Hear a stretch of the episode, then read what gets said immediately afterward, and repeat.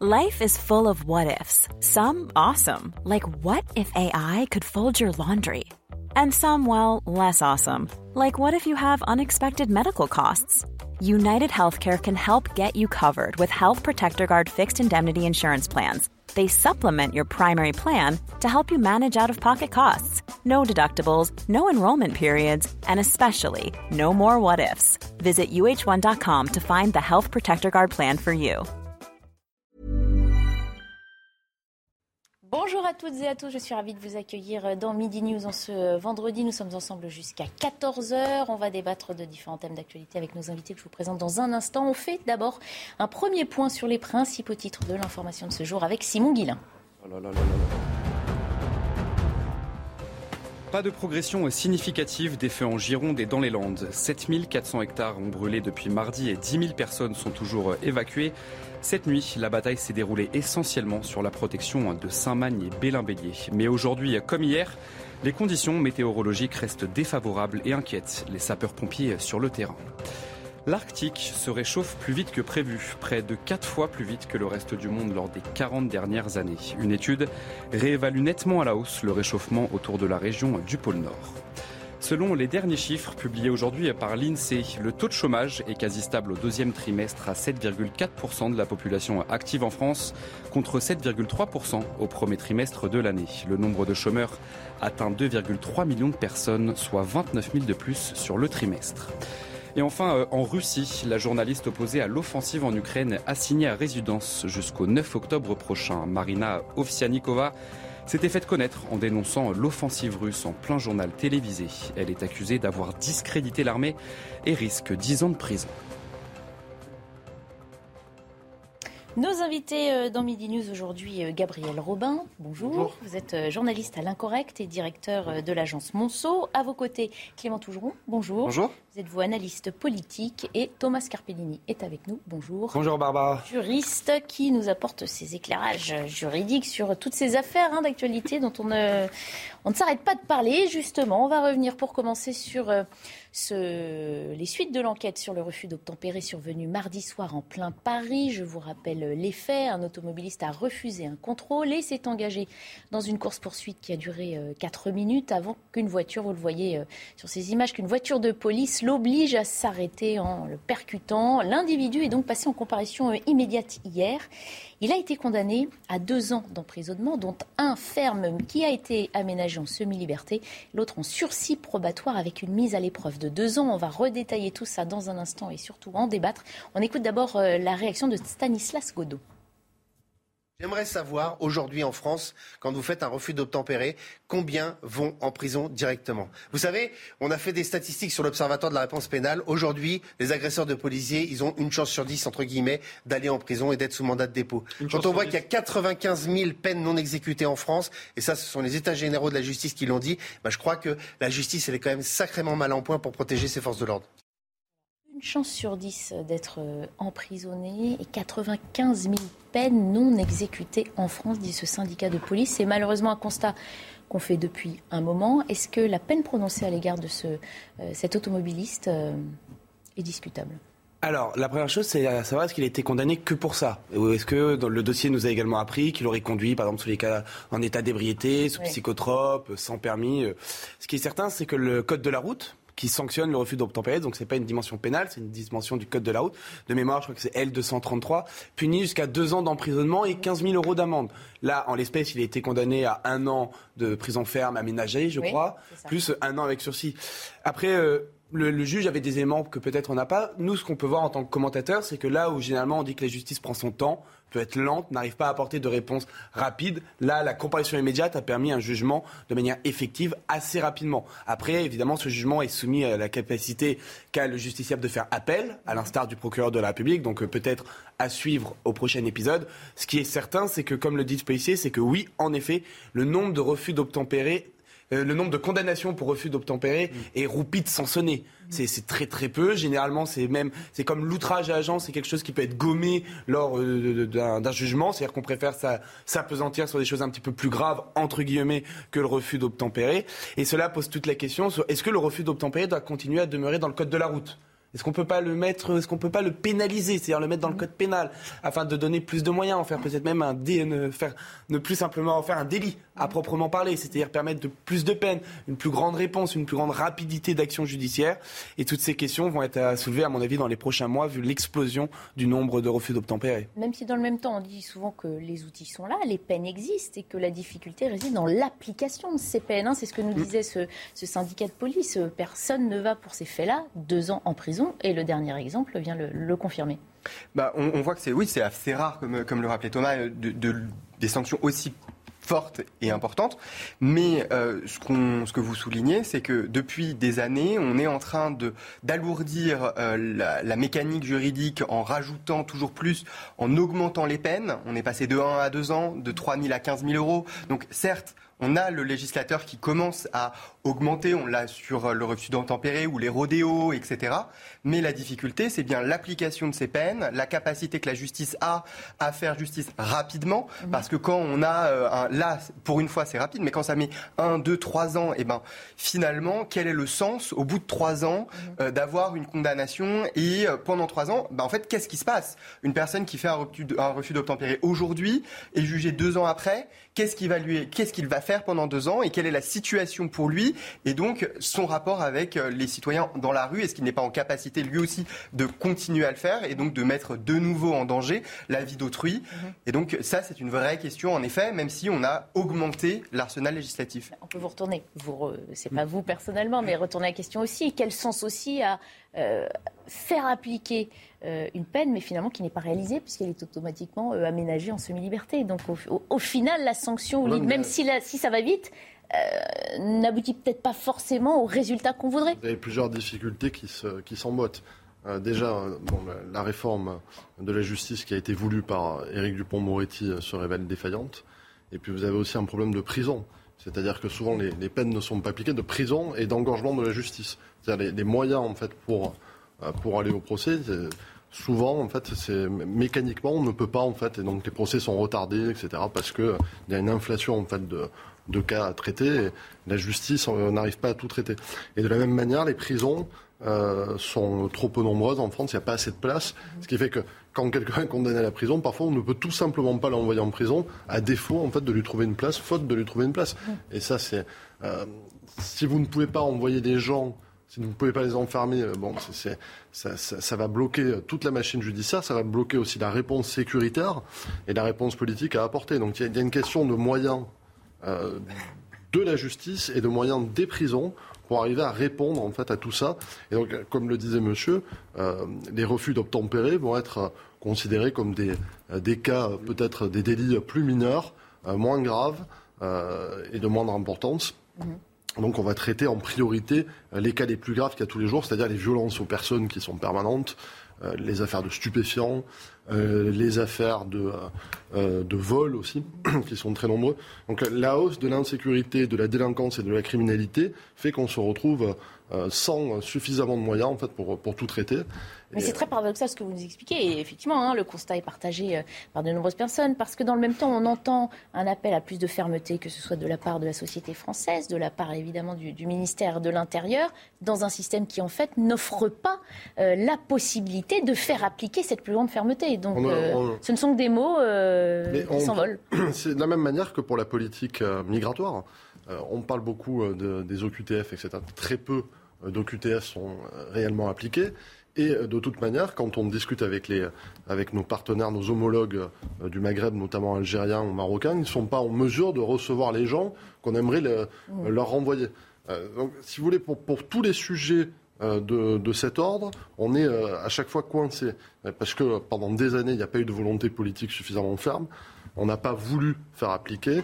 On n'a pas voulu aller assez loin. Et aujourd'hui, on essaye on, sent qu'il y a une volonté politique d'en finir parce qu'on s'aperçoit que c'est invivable, en fait, que la France est devenue un pays euh, totalement invivable. Et donc, on essaye de faire des choses. Regardez Iqiyoussen, par exemple, l'affaire. Ah, J'allais venir, parce que vous, vous l'effleurez hein, en nous parlant. Sauf qu'on précise justement que dans l'affaire de l'imam Iqiyoussen, euh, le laissez-passer consulaire a été délivré par, par le Maroc. Hein. Vous disiez, c'est souvent le point de blocage. Là, on l'avait, mais l'expulsion n'est euh, suspendue et pas possible non plus. Mais parce que là, on est tenu par, le, par, la, par la, CEDH, en fait. Hein. Il y a, administratif. C'est le, non, mais c'est le tribunal administratif qui fait appliquer euh, qui fait Alors que la CEDH avait C'est- dit que ce n'était, enfin, que les points pas soulevés par, le, par les avocats n'étaient pas Ça, c'est vrai. retenables. Ouais. C'est-à-dire que la, la CEDH, en effet, avait dit que le- la question, c'était avait la donné question son de, l'intérêt familial, en fait, Mm. de l'éloignement familial, n'était pas, euh, pouvait ne pas être retenu en l'espèce. Mais bon, on a un tribunal administratif qui était là encore plus loin que la CEDH. Bah, Tout ça pour dire, hein, Clément Toujon, qu'effectivement, on, on se prend les pieds dans notre propre euh, système, finalement, entre la volonté politique et l'application pure et simple de cette euh, des décisions. Très clairement. Après, euh, un, un petit point de précision. Le, le refus d'obtempérer a été pénalisé l'année dernière, Mhm. depuis 2021. Donc, on est rentré dans le code pénal dans, l'arti- dans, en- dans son article. euh, et donc, on a augmenté les peines. On est passé à 3 ans et 75 000 euros d'amende. Euh, donc, il y a une vraie volonté, en effet. Quand on rappelle aussi euh, le sujet de, de- de cet imam, on a une volonté euh, du ministre de l'Intérieur qui est dans le souhait de l'expulser. Et en même temps, je crois qu'il est essentiel, malgré les difficultés qu'on a pu soulever, de respecter le fait que la justice a son temps, il faut ne pas la remettre en cause. Là, elle est justement en train de faire son travail sur le sujet de cet imam. Eh bien, euh, il a euh, à la base euh, été, euh, eh bien, euh, il y a un souhait du ministre de l'expulser. Le tribunal administratif a dit non, respectons le droit parce que ça pourrait créer un précédent qui serait, eh bien, finalement plus préjudiciable par la suite parce qu'on reviendrait sur un droit fondamental de l'individu. Donc, il y a en effet une volonté d'être plus ferme, mais aussi le droit que l'on doit respecter le plus possible. Mhm. Alors justement, hein, sur ces liens police-justice et ce travail que finalement tout le monde appelle de ses voeux, plus étroit, mais qui dans les faits, euh, effectivement, euh, est parfois euh, critiqué. Écoutez euh, ce qu'en pense Anan Bakiwi euh, du syndicat indépendant des commissaires de police. qu'il va falloir se poser, c'est est-ce que la justice aujourd'hui a les moyens de ses ambitions? La police fait son travail pour euh, justement interpeller les auteurs, euh, les présenter à la justice, mais ensuite ce sont les moyens de la justice aujourd'hui qui, qui manquent. Les États généraux ont mis en évidence une véritable paupérisation de la justice. Euh, il manque de greffiers, de magistrats, euh, de, de juges d'application des peines, et je pense qu'il y a une vraie question aussi à se poser euh, par rapport justement aux moyens qu'on octroie à la justice. Voilà, c'est l'éternelle question de ce travail, voilà, euh, qui parfois ne, ne- ne se fait pas euh, assez étroitement. C'est ce que les policiers disent et euh, c'est ce qu'on entend aussi parfois du côté de la justice, même si on sait bien les, les deux ministres en question eux-mêmes ont quelques différends entre eux, ce qui ne facilite, rien. Le, le problème de cette discussion entre le monde policier et le monde judiciaire, il tient sur deux ressorts. Le premier, comme vous l'avez dit, c'est un cheval qui remonte moins vite à la plage que la marée. Si vous avez cette image, c'est qu'on a beau avoir toutes les belles ambitions du monde, on a toujours la marée qui nous rattrape. Et la marée, en l'espèce, c'est quoi? C'est le manque de moyens, le manque d'effectifs, le temps long, le temps judiciaire. Ça, c'est le premier élément où finalement on peut tous se mettre d'accord là-dessus, mais jamais rien ne change vraiment. Le deuxième ressort, qui est un peu plus euh, presque sensoriel, qui est presque de lien du, qui tiendrait de lien de l'inné. C'est le rapport qu'entretient parce que philosophiquement les policiers avec les magistrats. Souvenez-vous de la manifestation de- des policiers euh, l'année dernière quand ils disaient que le pire ennemi de la police c'est la justice parce qu'il demeure que pour les policiers, certains policiers comme pour une certaine partie de la population, les magistrats, la magistrature, l'institution judiciaire demeure un petit peu laxiste, bienveillante, fort avec les faibles, mais faible avec les forts, qu'elle continuerait toujours à prendre parti pris. Vous savez, c'est souvent ce que les avocats soulèvent, c'est pour cette pauvre enfant euh, qui a eu une enfance pas facile. Alors oui, d'une certaine manière, elle a eu raison de caillasser les flics. Vous comprenez, elle a pas eu papa, maman le soir. Et tout ça, c'est un discours qui est aujourd'hui en train d'exacerber le monde policier, qui en a marre, qui veut montrer les muscles, qui veut montrer que c'est elle qui est la police, que c'est elle qui a le monopole de la violence légitime, et dès lors qu'il faudrait appliquer et durcir la répression. Et tant que ce dialogue euh, n'arrivera pas à se mettre un petit peu au diapason des uns et des autres, tant que les policiers continueront à penser, certains policiers continueront à penser que la magistrature est trop laxiste, trop bienveillante à l'égard des délinquants, mais en même temps, tant que certains magistrats continueront à penser que les policiers ne sont que des énormes brutes aux gros bras qui veulent aller tabasser des gens euh, dans les rues, le discours ne pourra pas se faire. Donc il est évident qu'il est temps de remettre ces personnes autour d'une table et peut-être même voir la philosophie, par exemple, de formation quand on réfléchit, euh, l'école nationale de la magistrature, on est le seul pays au monde à l'avoir. Oui, Tous les autres pays, ils font pas leur euh, magistrat de la même manière. Et bizarrement, personne n'a voulu copier la France. Personne. Donc peut-être il y a ici une question de formation des magistrats. Par exemple, dans certains pays, en Allemagne, les magistrats sont d'anciens cadres du monde du droit. Des commissaires, des avocats, des notaires, des huissiers. Je suis notaire, diplômé. Ah Pas de magistrat. Prenez la nationalité allemande et devenez magistrat. pour reprendre la citation que vous avez employée, euh, je crois que la phrase était le problème de la police, c'est la justice, et qu'on avait rectifié ou en tout cas à qui on avait rétorqué, le problème de la police, ce sont les moyens de la justice. Oui. Donc on revient finalement au cœur de... de, de- Sur la, sur question des sujet. manifestations de l'an dernier, il y a deux choses qui me sont revenues en tête. Euh, il me semble que l'an dernier, les policiers demandaient le retour des peines planchées, euh, chose à laquelle euh, Darmanin a répondu par la négative, alors qu'il était, il s'était déplacé à la manifestation des policiers pour les soutenir, mais en fait, bon, il n'avait pas du tout pris en considération les demandes des policiers, donc qui était quand même le retour des peines planchées.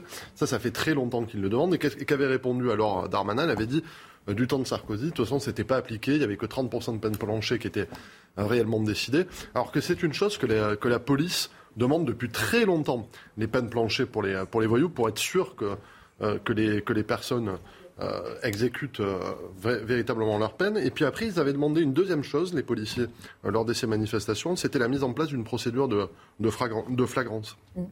Ça n'a pas été décidé non plus. Donc quand ils demandent des choses très concrètes, très simples, procédure de flagrance, peine planchée, ça fait euh, 15 ans qu'on en parle de ça, il me semble. hein. En temps que j'en entends parler très régulièrement. Dès que je vois un policier, un syndicaliste policier, notamment sur ce plateau, souvent ils reviennent sur ces, euh, euh, deux demandes. Euh, eh bien écoutez, ça n'a pas été entendu. Et Gérald Darmanin, qui se fait le défenseur de la police française en permanence, il y a beaucoup de discours, mais il y a très peu finalement de, de véritables mesures qui vont dans leur sens. Mhm. Je, je comprends qu'il puisse y avoir un agacement, une lassitude, euh, puisqu'ils sont confrontés aussi à une violence qui est beaucoup plus dure que celle Et qui comme vous le dites, elle n'est pas nouvelle, cette lassitude. La violence, dans le même temps, euh, continue apparemment de gagner du terrain. Euh, la question, c'est jusqu'où on est prêt à aller, enfin, ou jusqu'où Ah, faudra-t-il aller? Est-ce qu'on a envie d'aller encore un peu plus loin, un point de rupture, avant que des décisions donner, euh, soient, soient prises hein? Une anecdote quand même, tout de même, hier, sur ce plateau, il y avait un monsieur qui était un, ancien commandant de, police et qui expliquait que les touristes, pour venir à Paris, font appel à des sociétés de sécurité privée.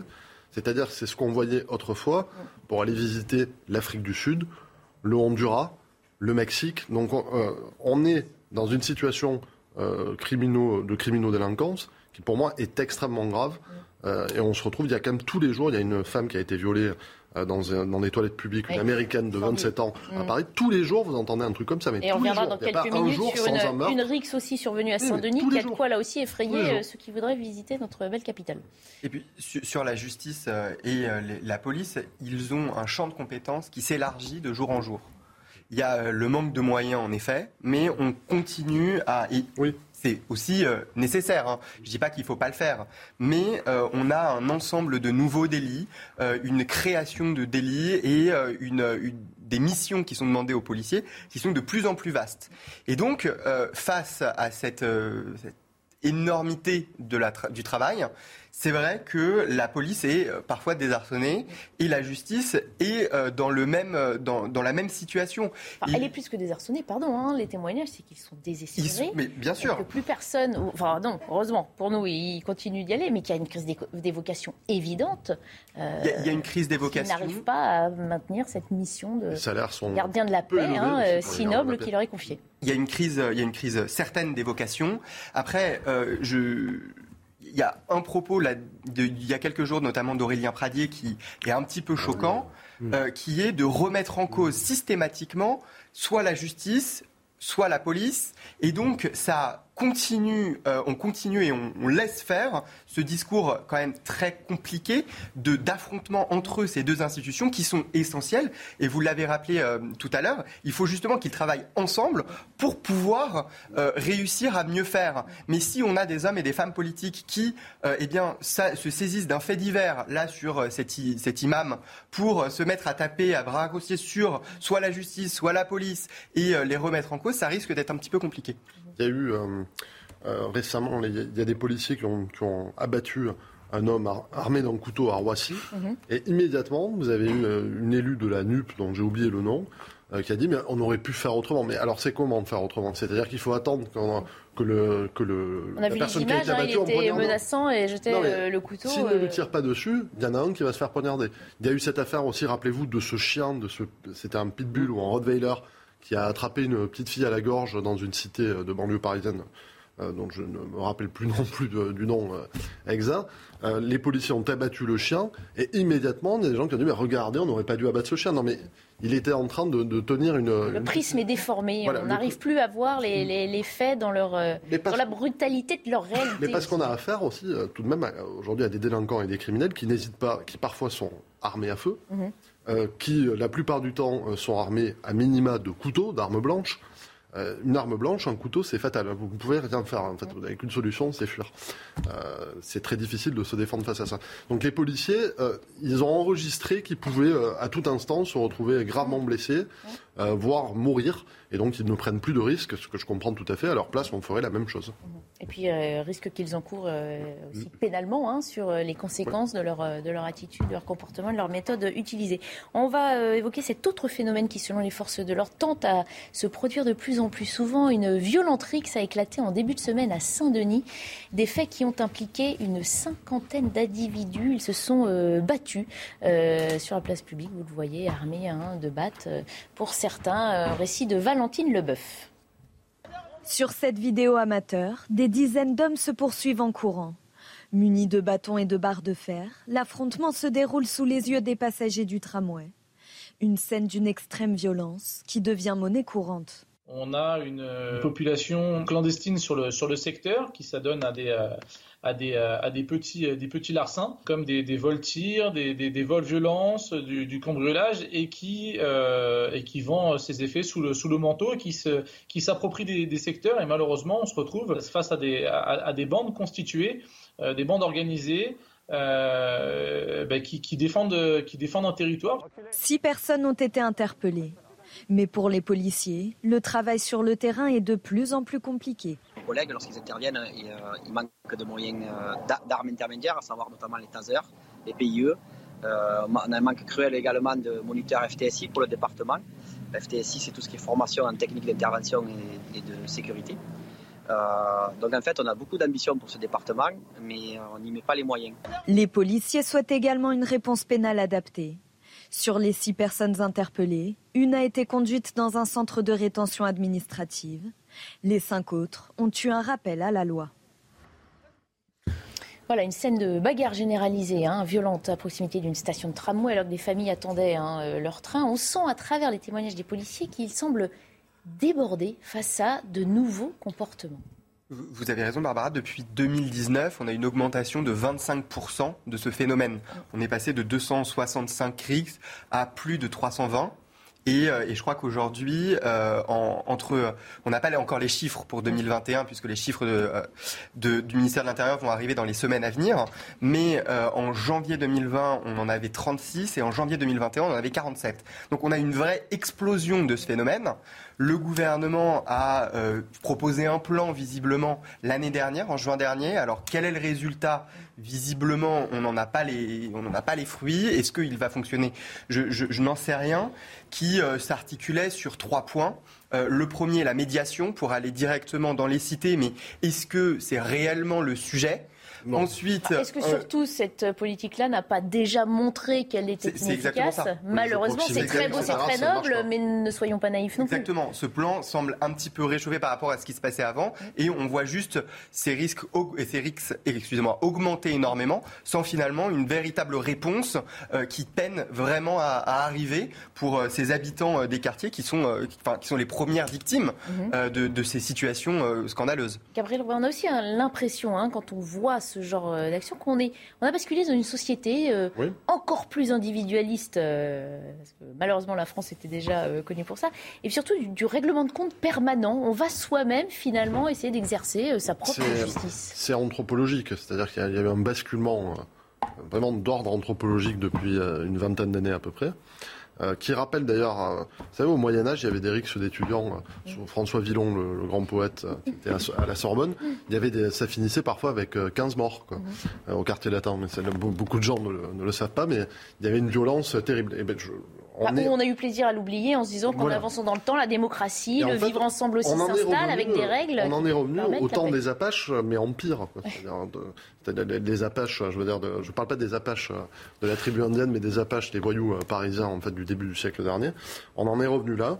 Euh, vous avez euh, non seulement des rixes, mais aussi des lynchages. Ça commence très très jeune. Il y a eu cette affaire de la colonie là, hier, dont on n'a pas mm. beaucoup mm. parlé, de Saint-Lary, mm. euh, dans les Hautes-Pyrénées, où vous avez des, jeunes filles de 12 ans qui ont été agressées sexuellement. Hier, l'une d'entre elles a essayé de, se suicider. Euh, donc c'est vraiment euh, atroce. vous avez une situation qui évolue comme le Brésil du film La Cité de Dieu. C'est-à-dire qu'on va se retrouver bientôt, on va, se dire, on va se dire que la, qu'on on sera obligé d'avoir une BAC qui soit comme les, presque comme les brigades de la mort brésiliennes. Mais c'est pas du tout ce que je souhaite.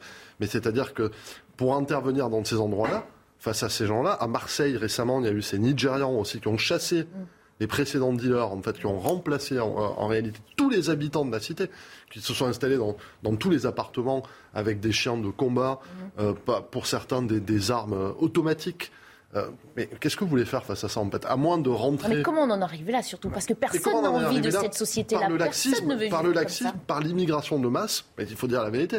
C'est-à-dire que 30 ans d'immigration ont créé une société multiconflictuelle avec, c'est-à-dire que vous avez une immigration euh, venue des anciennes colonies. C'est surajouté récemment une immigration notamment soudanaise, euh, pakistanaise, afghane, tchétchène, multiconflictuelle. Vous avez eu à Dijon des émeutes de tchétchènes contre la communauté algérienne. En fait, on ne se rend même pas compte de ce qui se passe tous les jours. Parfois, il y a des rixes entre Sri Lankais euh, dans la banlieue, euh, dans le 93 des gangs de Sri Lankais qui s'affrontent. Vous n'avez même pas idée de ce qui se passe dans ce pays. C'est devenu une tour de Babel ingérable et à moins, si vous voulez, d'opérer des euh, comment dire, une, politique d'une dureté et d'une fermeté assez assez inédite en France, je ne vois pas comment on réglera la situation. Thomas Carpini, c'est très inquiétant aussi sur ce que ça peut euh, laisser entrevoir de dérive hein, mm. d'une société euh, et d'une démocratie. En une phrase, c'est qu'on on est passé d'un problème de voyoucratie, des gens qui faisaient de la délinquance pour pouvoir vivre, pour pouvoir manger, comme au début du siècle dernier, à une lutte de territoire tout simplement. Aujourd'hui, on est dans une lutte de territoire où c'est pas simplement une question de gagner de l'argent, mais une question de posséder des rues, des points de deal, des, bars d'immeubles. Pas, au-delà des gangs. c'est au-delà des gangs. C'est un choc civilisationnel entre plusieurs aires géographiques, entre plusieurs civilisations. C'est pas simplement entre petits Français blancs et euh, étrangers d'autres couleurs. Non, c'est entre Tchétchènes et Africains. C'est entre Africains et Maghrébins. C'est entre Algériens et Turcs. Turcs et Kurdes. Vous avez tout. Très primaire comme. Euh, ah ben oui, il y a tout. Problématique. Mais, même entre Africains chrétiens et, euh, Africains musulmans, par exemple, il y a eu un match de foot. Alors très court, euh, pardon. Ah non, parce qu'il y a le match de foot des cités, ça oppose chrétiens et musulmans. C'est un truc qui a été beaucoup commenté sur les réseaux sociaux. Euh, donc c'était tous les Africains de, confession chrétienne contre tous les Africains de confession musulmane qui vivaient dans le 93. Ça a fini comment le match Par une rixe. Voilà. On s'arrête euh, quelques instants pendant nos débats. Euh, dans une minute, on ira justement aussi en Gironde hein, faire le point sur euh, les incendies qui continuent avec un millier de pompiers toujours mobilisés. À tout de suite. 11h30 passé, il est grand temps d'aller voir Simon Guillain. Enfin, vous ne le verrez pas, on va entendre sa voix puisqu'il nous résume les principaux titres de l'actualité de ce vendredi. L'inflation s'est accélérée en juillet pour atteindre 6,1% sur un an selon l'INSEE. C'est le niveau le plus élevé depuis juillet 1985. La flambée des prix de l'énergie continue à peser sur cette inflation. Ils ont augmenté de 28,5% en juillet sur un an. Et du côté de l'alimentation, c'est plus 6,8% sur un an. En Ukraine, la centrale de Zaporizhia, de nouveau bombardée ce jeudi. Moscou et Kiev se renvoient la balle sur l'origine de ces bombardements. Le patron de l'Agence internationale de l'énergie atomique a demandé de pouvoir y accéder aussi vite que possible. Selon lui, l'heure est grave. Face à la progression des flammes en Gironde, la France reçoit des renforts de l'Union européenne. 361 pompiers allemands, polonais, autrichiens ou roumains ont pris la route du sud-ouest de la France, ainsi que des Canadaires venus d'Italie notamment. Des renforts supplémentaires sont attendus dans les prochains jours. Justement, le feu qui euh, sévit en Girondin et les Landes apparemment n'a pas connu de progression significative dans la nuit. Le bilan de l'incendie est maintenu pour l'instant à 7400 hectares de surface brûlée depuis euh, mardi et les paupiers restent à pied d'œuvre. Pardon, on va retrouver sur place Marine Sabourin. Bonjour euh, Marine, on a donc annoncé hein, hier, c'était par la voix d'Emmanuel Macron, puis confirmé par Elisabeth Borne, que des renforts européens allaient venir prêter main forte hein, aux sapeurs-pompiers français. Ils sont bel et bien arrivé déjà sur place. Tout à fait, Barbara. Nous sommes euh, donc auprès des pompiers allemands. Une soixantaine de pompiers sont arrivés donc hier soir et sont mobilisés sur le terrain en ce moment, euh, juste derrière nous. Alors nous sommes avec le commandant Jomain. Bonjour, commandant. Comment ça se passe sur le terrain? Qu'est-ce que sont en train de faire les, pompiers euh, allemands? Alors les pompiers allemands sont immédiatement déployés aux côtés, pardon, de, nos, sapeurs-pompiers girondins et, et extra-départementaux, aux côtés des formations militaires de la sécurité civile. Là, en l'occurrence, leur mission consiste à traiter une reprise sur une partie, euh, une partie non brûlée. Euh, et c'est en ce sens que nous avons fait preuve de, dynamisme en les engageant quasiment aussitôt à, l'issue de leur arrivée. Et alors, comment se passe la coordination avec les Français? Alors, la coordination se passe très bien dans la mesure où elle a été déjà éprouvée au travers d'exercices. Là, il s'agit d'un cas concret. Pour faciliter la, la, bonne marge des opérations, un officier de liaison bilingue assure avec son homologue euh, allemand en l'occurrence euh, bah, la traduction des missions pour que les données soient, soient très claires. Puis après, ce qui nous caractérise tous sapeurs-pompiers, quel que soit euh, notre pays de provenance, c'est la même, les mêmes missions, les mêmes caractéristiques de mission. donc on retrouve un petit peu nos fondamentaux. Et si vous voulez, le binôme, le binôme fonctionne très très bien. Alors comment vous organisez-vous donc pour eh bien s'organiser donc avec les différents pompiers de différents pays en matière de zone Comment ça se passe? Alors, les, différents euh, contingents étrangers sont injectés au dispositif opérationnel bah, au gré de leur arrivée, et puis bien évidemment au gré des besoins du terrain. Là, nous sommes sur la partie du secteur la plus sensible, euh, et c'est pour cela que euh, les Allemands étant les, premiers arrivés euh, sur zone, ont été immédiatement engagés. Ce matin, nous avons assisté pardon, à l'arrivée d'une partie de la section roumaine. Cet après-midi, ce sont nos confrères polonais qui devraient suivre, les Autrichiens également. Donc ils seront à leur niveau injectés progressivement sur les différents secteurs. Merci beaucoup, commandant. Alors, comme vous le voyez sur les images d'Olivier Gangloff, donc les euh, pompiers sont en train euh, de combattre donc euh, le feu sur cette zone. Alors là, ce sont des parties qui ont déjà été incendiées, mais ils combattent donc les points chauds notamment et ces reprises de feu puisque le vent tourne. Et donc, nous le disions tout à l'heure avec le commandant, eh bien, des pompiers donc polonais sont attendus en début d'après-midi, environ 70 pompiers polonais. Merci beaucoup Marine Sabourin, merci également à Olivier euh, Gangloff. Avant qu'on discute hein, au plateau de ces renforts, on va voir un autre euh, reportage et surtout entendre l'un de ces pompiers euh, venus de l'étranger. Dans le sujet qui suit, il est espagnol puisque 361 pompiers hein, sont arrivés en France. Des dizaines d'autres sont attendus dans les prochains jours, venus de Roumanie, de Pologne et d'Autriche avec tous leurs équipements et leurs camions de pompiers. Reportage de Michael Chailloux avec Thibault Marcheteau. Allemands, Polonais ou encore des Autrichiens, la solidarité européenne se met en place pour lutter contre les flammes. Hier soir, cette nuit et ce matin, les différents moyens d'action européens se déploient dans l'Hexagone pour lutter contre les feux, comme ce pilote espagnol à Vannes. Nous croyions que nous allions à Bordeaux, mais finalement nous voilà à Vannes. On nous a dit qu'il y avait aussi des feux, que beaucoup de renforts étaient déjà en Gironde. Nous sommes ici pour aider, alors peu importe où nous sommes, si nous aidons, c'est le principal. Avec ces avions supplémentaires, une nouvelle tactique va pouvoir être mise en place tout en gardant une force de frappe plus importante sur tout le territoire. Ces avions euh, vont traiter demain matin l'incendie qui est important dans les, dans les monts d'arrêt, dans le Finistère. C'est un incendie qui a, débuté depuis un certain temps. Toutefois, s'il y avait un feu qui était naissant, avec notamment une défense de points sensibles, une défense de ferme, d'un mot, d'une usine, d'une entreprise, on détournerait ces avions en fait de façon à traiter les feux naissants. Et c'est bien toute la tactique qui est employée aujourd'hui en France, c'est de traiter prioritairement les feux naissants de façon à ce qu'ils évitent de prendre de l'ampleur et qu'ils soient quasiment euh, euh, non maîtrisables. Alors que les feux continuent de ravager plusieurs régions de France, d'autres pays européens devraient apporter leur aide aujourd'hui et dans les prochains jours. Thomas Carpellini, c'est une bonne chose ou on sourit à l'arrivée de ces renforts? On va commencer par un petit peu d'optimisme. C'est turbo de voir les petits copains européens venir à l'aide d'un autre petit copain européen. On peut que s'en réjouir. Après tout, ça sert aussi à ça, l'Europe mais euh, deux écueils. La première, c'est la France, huitième puissance économique mondiale, est obligée de demander, j'ai pas envie de faire un jeu à ces pays, hein, à la Roumanie, à la Pologne, à la Grèce, au niveau de la Grèce. La Grèce est en faillite. Désolé, mais non. Non, non mais devenir non, non. mais c'est déplorable pour la France. Enfin, savoir que la France ne peut pas être seule. Mais c'est pas du tout ça. Non, mais pas. C'est ça. Et juste pour terminer, la deuxième chose, là où par contre, au point de vue politique européen, ça va être extrêmement intéressant, c'est que va faire la France, par exemple, par rapport à la Pologne? Souvenez-vous, la Pologne, elle est actuellement sous le coup de sanctions européennes, notamment pour manque de solidarité envers les autres pays européens. Et là, voir la Pologne qui a joué le jeu sur les sanctions russes, qui joue le jeu pour aider les Français lors des incendies, est-ce que les sanctions de l'Union européenne contre la Pologne vont être maintenues après tous les efforts de ce pays? Alors, les, les, sanctions sur l'état de droit, concernant l'état de droit en Pologne, moi je suis tout à fait euh, opposé à, à, ça. Je trouve que c'est l'Union européenne se ridiculise euh, se couvre d'opprobre. Je suis d'accord avec monsieur. Euh, d'ailleurs, toute l'Europe centrale et de l'Est est, mobilisée, en fait, et est très européenne. En revanche, sur la question des incendies, il y a un dispositif qui a été mis en place par l'UE qui s'appelle Rescue, R-E-S-C-E-U, euh, pour les incendies. La France, l'an dernier, est allée au chevet de la Grèce, a envoyé un, certain de ses Canadaires. Là, c'est un retour d'ascenseur puisque c'est en France que les plus gros incendies euh, se passent. On a 12 Canadaires, nous, on a 6 Dash.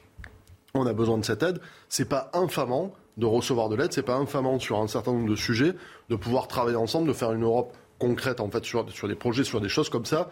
Protéger les forêts italiennes, espagnoles et grecques, c'est euh, comme protéger les forêts françaises pour moi. Ça ne me dérange pas du tout qu'on aille les, aider. Je trouve ça même très bien qu'on les aide aujourd'hui parce qu'on aura besoin de ce type de coordination en matière de sécurité civile, déjà parce qu'on aura de plus en plus d'incendies autour du continent, mais aussi en cas de conflit militaire armé. Si vous voulez que les pompiers sachent travailler ensemble, si on a par exemple euh, des, victimes à aller chercher dans des immeubles qui s'effondrent, euh, des, des, incendies à circonscrire autour d'une centrale nucléaire, par exemple, ça pourrait pourquoi pas arriver On a parlé euh, récemment de l'affaire de Zaporizhia.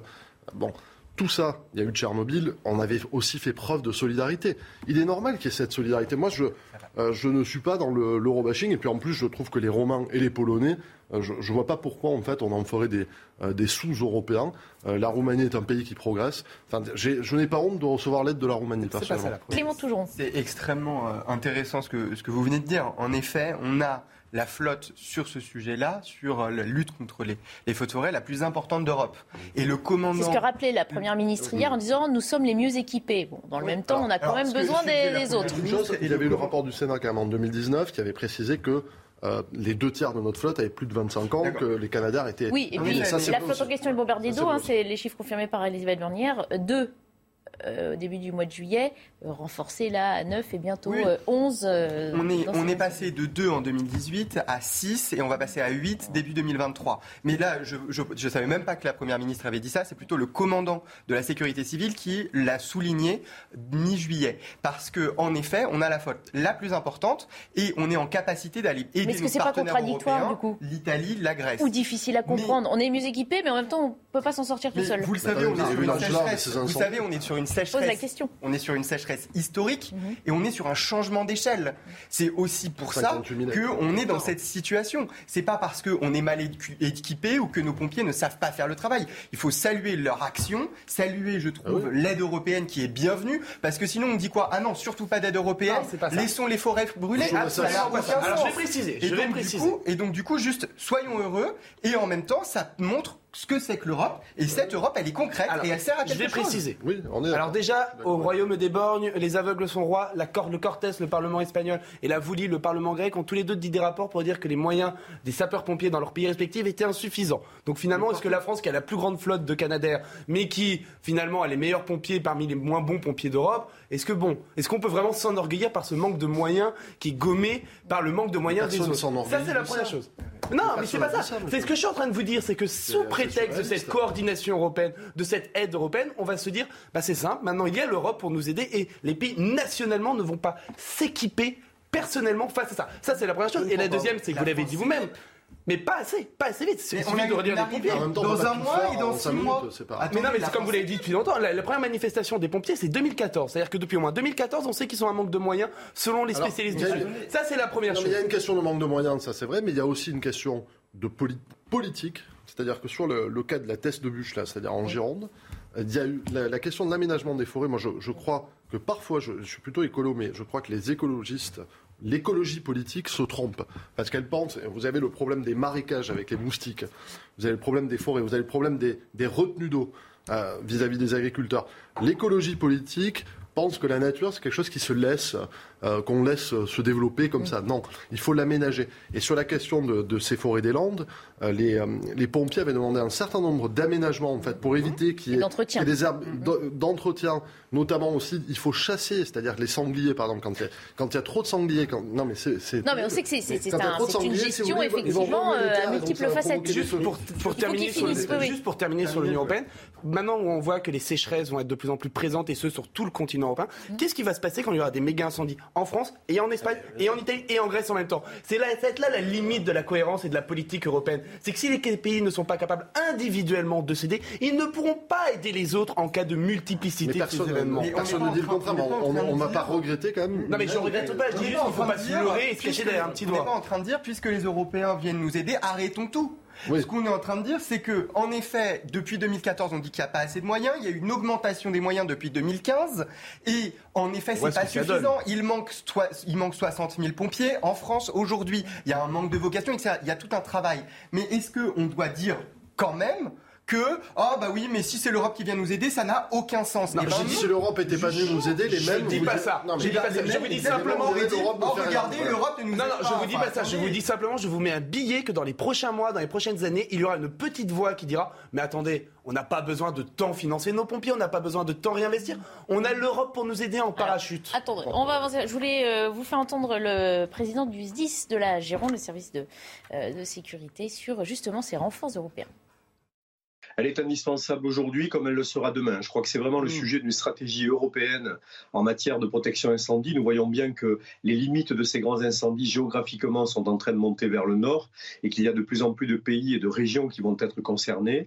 Il faut donc avoir une stratégie européenne d'ensemble pour que nous soyons plutôt en solidarité qu'en concurrence et que nous n'ayons pas à nous disputer les moyens aériens lorsque nous en avons besoin. Ça veut dire une flotte sans doute plus importante à terme et surtout une capacité à la répartir sur le territoire, sur les territoires territoire européen, et notamment sur ce massif des Landes de Gascogne, pour faire en sorte que nous puissions intervenir à feu naissant et éviter que ces feux prennent trop d'ampleur.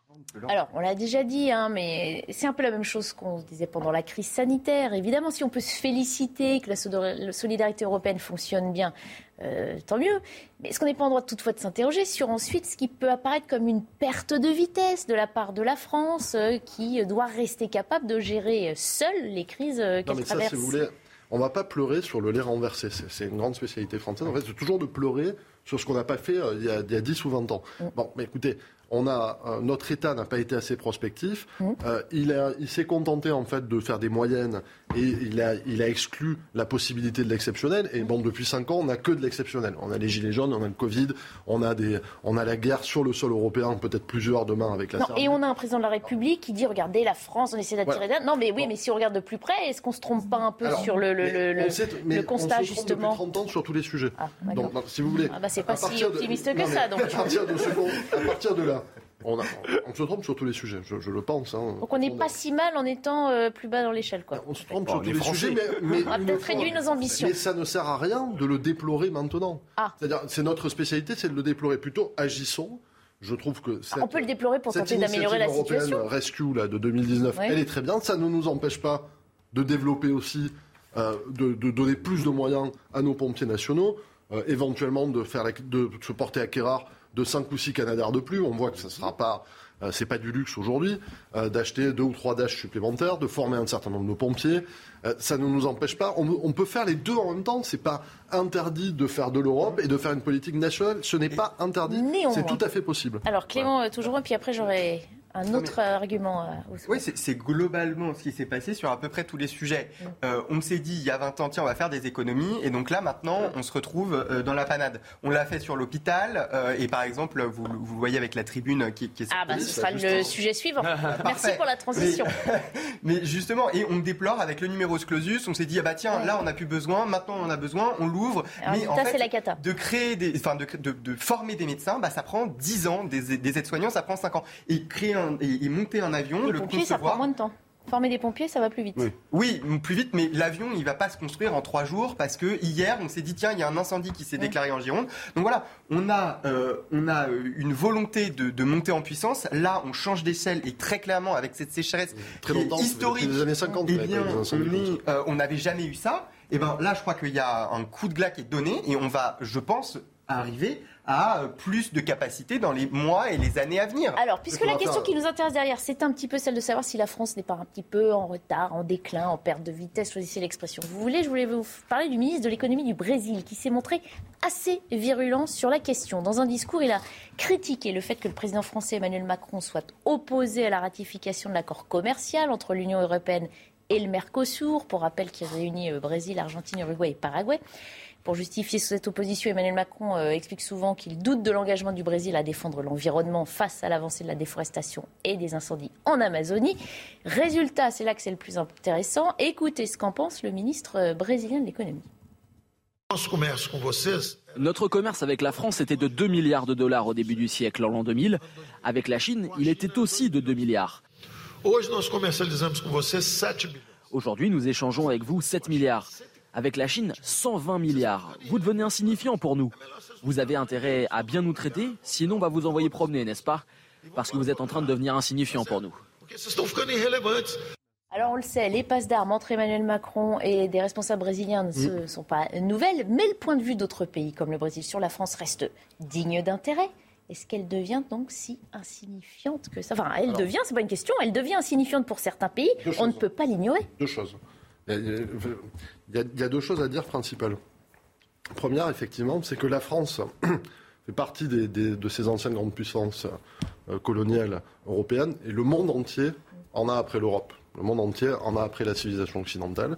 Euh, les Russes font énormément de French bashing en Afrique, les Africains font énormément de French bashing, les Asiatiques en font et les Brésiliens ne dérogent pas à la règle. Donc ils ont cette volonté de nous, de nous sortir parce qu'on a été les, la puissance, les puissances dominantes, la France, le mhm. Royaume-Uni, l'Espagne, pendant des siècles. Et donc bon, c'est quelque chose qui, qui reste pour eux une, une blessure à vif, mhm. même si eux-mêmes, euh, brésiliens, euh, ont eu d'ailleurs un roi du Brésil les, euh, qui était d'origine française, je vous rappelle, l'empereur du Brésil, Michel du Brésil. donc ils ont, ils ont des liens avec la France si vous voulez, se payer la France, c'est une puissance euh, nucléaire, c'est une puissance du G7, mais c'est pas euh, celle avec laquelle on prend, le plus de risques. C'est plus facile de se payer la tête de la France que de se payer la tête de la Chine ou des États-Unis. Euh, parce que déjà, on ne fait rien, on ne réagit pas. Est-ce que vous êtes en train de dire que ça reste de la, guerre diplomatique et que le fond n'est pas digne d'intérêt Il y a du vrai, il y a du vrai. Il y a une France qui est de moins en moins respectée, mais il y a aussi à chaque fois des intérêts en fait à faire valoir pour le Brésil. Euh, c'est une, guerre d'influence avec de nombreux pays. Et nous, en fait, on aurait tort de laisser passer ça. C'est-à-dire que quand on nous manque de respect, il faut qu'on réplique. C'est insupportable. en tant que Français, je ne supporte pas euh, qu'un pays comme le Brésil, quand même, il faut, aller regarder euh, ce que c'est le Brésil, les favelas, etc. Je ne supporte pas que ces gens-là nous manquent de respect. Mais bon, le premier point, c'est que Paolo Guedes, le, ministre qui, qui dit cela, est un coutumier du fait. Hein. C'est un petit peu le vieux loup de mer qui le fait. Euh, il avait euh, traité la, première, la première dame euh, de, vraiment moche. Il avait dit que Brigitte Macron était vraiment moche entre guillemets. Voilà, ce qui est pas très. C'est dommage d'ailleurs, ça représente pas. ce genre de commentaires hein, ne, sont pas acceptables. parce que les Brésiliens sont francophiles. sur, le propos, il y, a deux choses. Déjà, il, fait une comparaison entre la Chine et, et la France on peut lui accorder qu'entre 2 milliards d'échanges de, avec le Brésil et 120 milliards avec la Chine, on n'est pas sur la même mesure. Après, il, il nous attaque euh, clairement. Euh, le Brésil reste quand même en difficulté. Il a perdu des places dans le classement euh, mondial euh, et, il y a eu un affrontement très fort entre la France et le Brésil, notamment sur la gestion de l'Amazonie qui brûle aussi.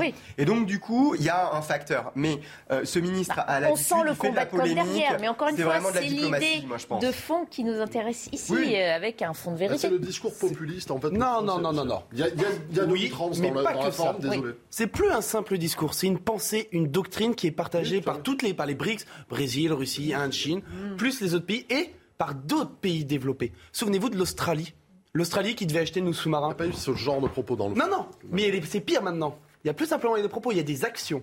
C'est-à-dire que la parole de la France, la capacité de la France à agir est de plus en plus décrédibilisée. Et des exemples, on peut en faire une liste à la privaire. Il y a l'exemple des sous-marins. Souvenez-vous de la Syrie. François Hollande avait dit si Bachar al-Assad utilise des gaz sarins, on interviendra, la France mènera la coalition internationale. Obama n'a pas eu le...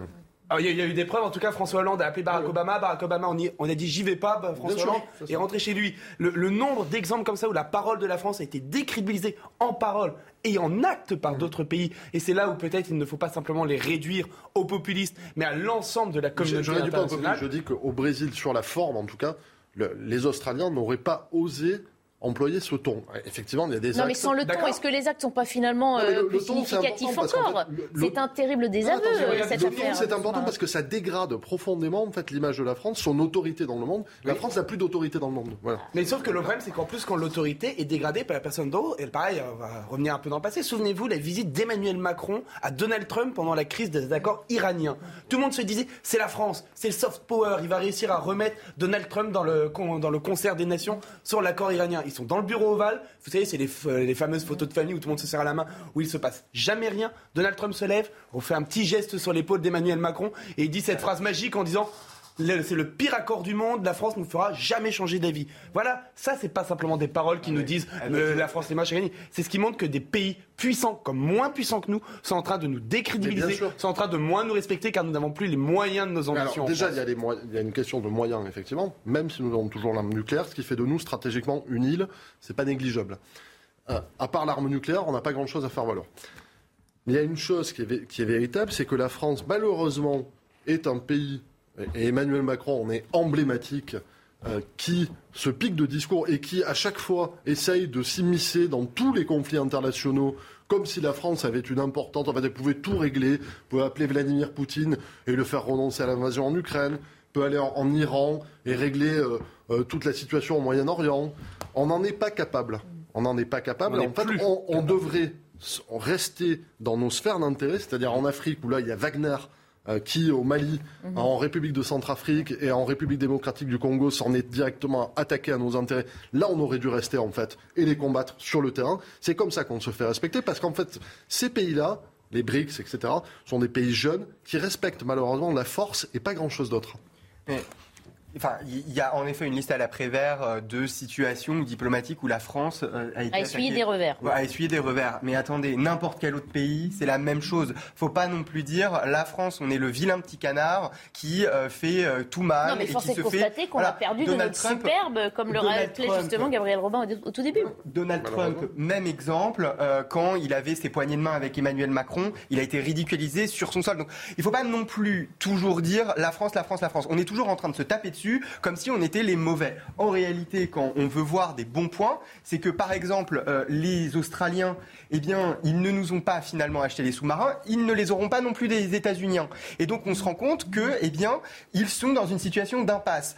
Quand la France est intervenue au Mali sous François Hollande, et pourtant, c'est pas mon président préféré, mais en réalité, en un mois, il a stoppé, il a avancé, il a reconquis. Alors oui, après, ça s'est empêtré, et je vous le concède, l'année dernière, depuis l'année dernière, on est en situation difficile, notamment plus en raison, en des, attaques avec la Russie. Mais il ne faut pas nous dire la France c'est nul, Non mais Hollande avait, avait un vrai sens de l'État mm. et des relations internationales, beaucoup plus que M. Nicolas Sarkozy, beaucoup plus que euh, M. Macron. Et je, sais que c'est assez surprenant, et probablement plus que M. Chirac. On continue euh, nos débats animés. Hein. Gardez votre, euh, votre verve parce qu'on attaque un autre sujet polémique. Cette tribune dans le monde hein, d'ex-ministres de la Santé qui reviennent sur 20 ans de réforme ou de non-réforme justement. On en discute dans un instant. Il est midi, bienvenue si vous nous rejoignez. Nous sommes toujours dans Midi News avec euh, Gabriel Robin, Clément Tougeron et Thomas Scarpellini. Dans un instant, nous reprendrons nos débats qui sont animés hein, ce matin. Et les sujets qui suivent sont également très polémiques, donc préparez-vous. On va d'abord faire un journal avec Simon Guillain. Bonjour Simon. Bonjour Barbara et euh, bonjour à tous. Pas de progression significative des feux en Gironde et dans les Landes. 7400 hectares ont brûlé depuis mardi et 10 000 personnes ont été euh, évacuées cette nuit. La bataille s'est déroulée essentiellement sur la protection de Saint-Magne et Bélin-Bélier. Et on va justement euh, aller sur place retrouver notre équipe Marine Sabourin et Olivier Gangloff. Bonjour Marine, une météo encore défavorable aujourd'hui comme hier. Quelle est la situation sur place à midi? Comment s'organisent les pompiers marines Alors Simon, la situation elle est plutôt catastrophique ici. Il y a des reprises de feu euh, en permanence et donc euh, eh bien il y a des températures très élevées, plus de 42 degrés en milieu euh, d'après-midi et ces vents qui tournent en permanence. Donc il va falloir être particulièrement vigilant sur le terrain. Et donc sur cette carte, comme vous pouvez le voir, eh bien les pompiers vont se concentrer sur deux zones en particulier, Belin-Bélier qui se trouve juste ici. Et donc eh bien ils vont tenter de calmer ces reprises de feu qui perdurent et qui démarrent en permanence. Euh, Belin-Belier, c'est une commune qui a été euh, évacuée il y a euh, quelques jours maintenant. Et également Saint-Symphorien, donc qui se trouve là à l'est donc du secteur de l'Andiras. Donc voilà, ce sont les deux, les deux zones qui vont être protégées au maximum aujourd'hui, donc avec notamment eh bien, des moments de noyade où on, remplit d'eau eh certains secteurs pour prévenir des incendies. Et donc voilà, c'est ça la situation en ce moment. Les pompiers sont particulièrement vigilants même s'il y a une période d'accalmie cette nuit. Et puis des, pompiers polonais devraient euh, rejoindre dans quelques heures les pompiers français sur le terrain. Merci beaucoup euh, Marine Sabourin et merci à Olivier Gangloff qui vous accompagne derrière euh, la caméra. 50 personnes au cœur d'une rixe à Saint-Denis. Les faits se sont déroulés lundi dernier. Munis de barres de fer, l'affrontement s'est passé sous les yeux des passagers d'un tramway. Six personnes ont été interpellées. Sur le terrain, le travail des forces de l'ordre devient de plus en plus difficile. On voit ça avec Valentine Leboeuf. Sur cette vidéo amateur, des dizaines d'hommes se poursuivent en courant. Munis de bâtons et de barres de fer, l'affrontement se déroule sous les yeux des passagers du tramway. Une scène d'une extrême violence qui devient monnaie courante. On a une, population clandestine sur le, sur le secteur qui s'adonne à des, euh, à des, euh, à des, petits, euh, des petits larcins, comme des, des vols tirs, des, des, vols violences, du, cambriolage, et qui, et qui vend ses effets sous le, sous le manteau, et qui, se, qui s'approprient des, des, secteurs. Et malheureusement, on se retrouve face à des, à, des bandes constituées, des bandes organisées, euh, ben, qui, qui, défendent, qui défendent un territoire. Six personnes ont été interpellées. Mais pour les policiers, le travail sur le terrain est de plus en plus compliqué. Les collègues, lorsqu'ils interviennent, il, euh, manque de moyens euh, d'armes intermédiaires, à savoir notamment les tasers, les PIE. Euh, on a un manque cruel également de moniteurs FTSI pour le département. FTSI, c'est tout ce qui est formation en technique d'intervention et, de sécurité. Euh, donc en fait, on a beaucoup d'ambition pour ce département, mais on n'y met pas les moyens. Les policiers souhaitent également une réponse pénale adaptée. Sur les six personnes interpellées, une a été conduite dans un centre de rétention administrative. Les cinq autres ont eu un rappel à la loi. En Ukraine, la centrale de Zaporizhia, de nouveau bombardée euh, ce jeudi. Moscou et Kiev se renvoient la balle sur l'origine de ces bombardements. Le patron de l'Agence internationale de l'énergie atomique a demandé de pouvoir y accéder aussi vite que possible. Selon lui, l'heure est grave. On va l'écouter. L'heure est grave. L'heure est très grave. Et l'AIEA doit être autorisée à mener sa mission à Zaporizhia aussi vite que possible. Et enfin, nous avons appris hier le décès euh, de Jean-Jacques Sempé à l'âge de 89 ans. Il était connu pour ses illustrations euh, du Petit Nicolas, personnage qu'il a co-créé en 1959, mais aussi pour euh, ses dessins de presse humoristiques. Le dessinateur, le dessinateur est décédé paisiblement dans sa résidence de vacances. Voilà pour l'essentiel de l'actualité. Barbara, à midi, c'est à vous pour la suite du débat. Merci beaucoup, Simon. On se retrouve dans une demi-heure pour un prochain point sur l'actualité. On en vient à ce qu'on appelle un pavé dans la mare ou une aiguille plantée dans la plaie déjà béante de l'hôpital français. Dans le journal Le Monde, six anciens ministres de la Santé s'expriment sur la crise que traverse notre système de santé et leurs propos sont assez édifiants. Et si c'était à refaire, hein, c'est la question qui leur est euh, posée, ils reviennent sur 20 ans de réforme ils euh, sont tous d'accord pour euh, faire le constat que le système de santé est à bout de souffle. Tous ont un regard critique sur la politique de santé engagée depuis 20 ans. Ils sont souvent moins sévères sur leur propre bilan. Bref, aucun n'en assume totalement la responsabilité. On va euh, en discuter. Je voulais vous montrer donc des extraits de cette tribune. Citation d'Agnès Buzyn qui confie Quand je suis arrivée je savais que le système était en tension. Quand euh, j'ai vu les courbes, j'ai été paniquée. Nous n'avions aucun moyen de maintenir le même nombre de médecins sur le territoire. Euh, autre citation d'une autre ministre, Marisol Touraine, sur les salaires. Mon principal regret, dit Marisol Touraine, porte sur la revalorisation des salaires. Ce sont des choix de politique qui ont été faits. La crise actuelle s'explique en grande partie par la situation des aides-soignantes et des infirmières qui sont insuffisamment payées. Donc je le disais, tout le monde est là pour faire le même constat. Et quand chacun d'eux est interrogé sur son propre mandat, ah oui, mais non, c'est, j'ai pas pu le faire ou c'était pas à moi de le faire. C'est acceptable. Ça, non, je me rappelle que pendant des années et des années, depuis que je suis euh, enfant, on m'a toujours répété la France a le meilleur système de santé au monde. C'est quelque chose qui, revenait tout le temps. C'était même dans nos inconscients. Les Français étaient, ont longtemps été persuadés qu'ils avaient le meilleur système de santé au monde. Et on s'aperçoit depuis euh, quelques années, et la, crise du Covid a, été le, révélateur, que nous n'avons pas le meilleur système de santé au monde, loin de là. Nous avons un système de santé qui est défaillant. Nous avons des hôpitaux euh, qui ont des difficultés.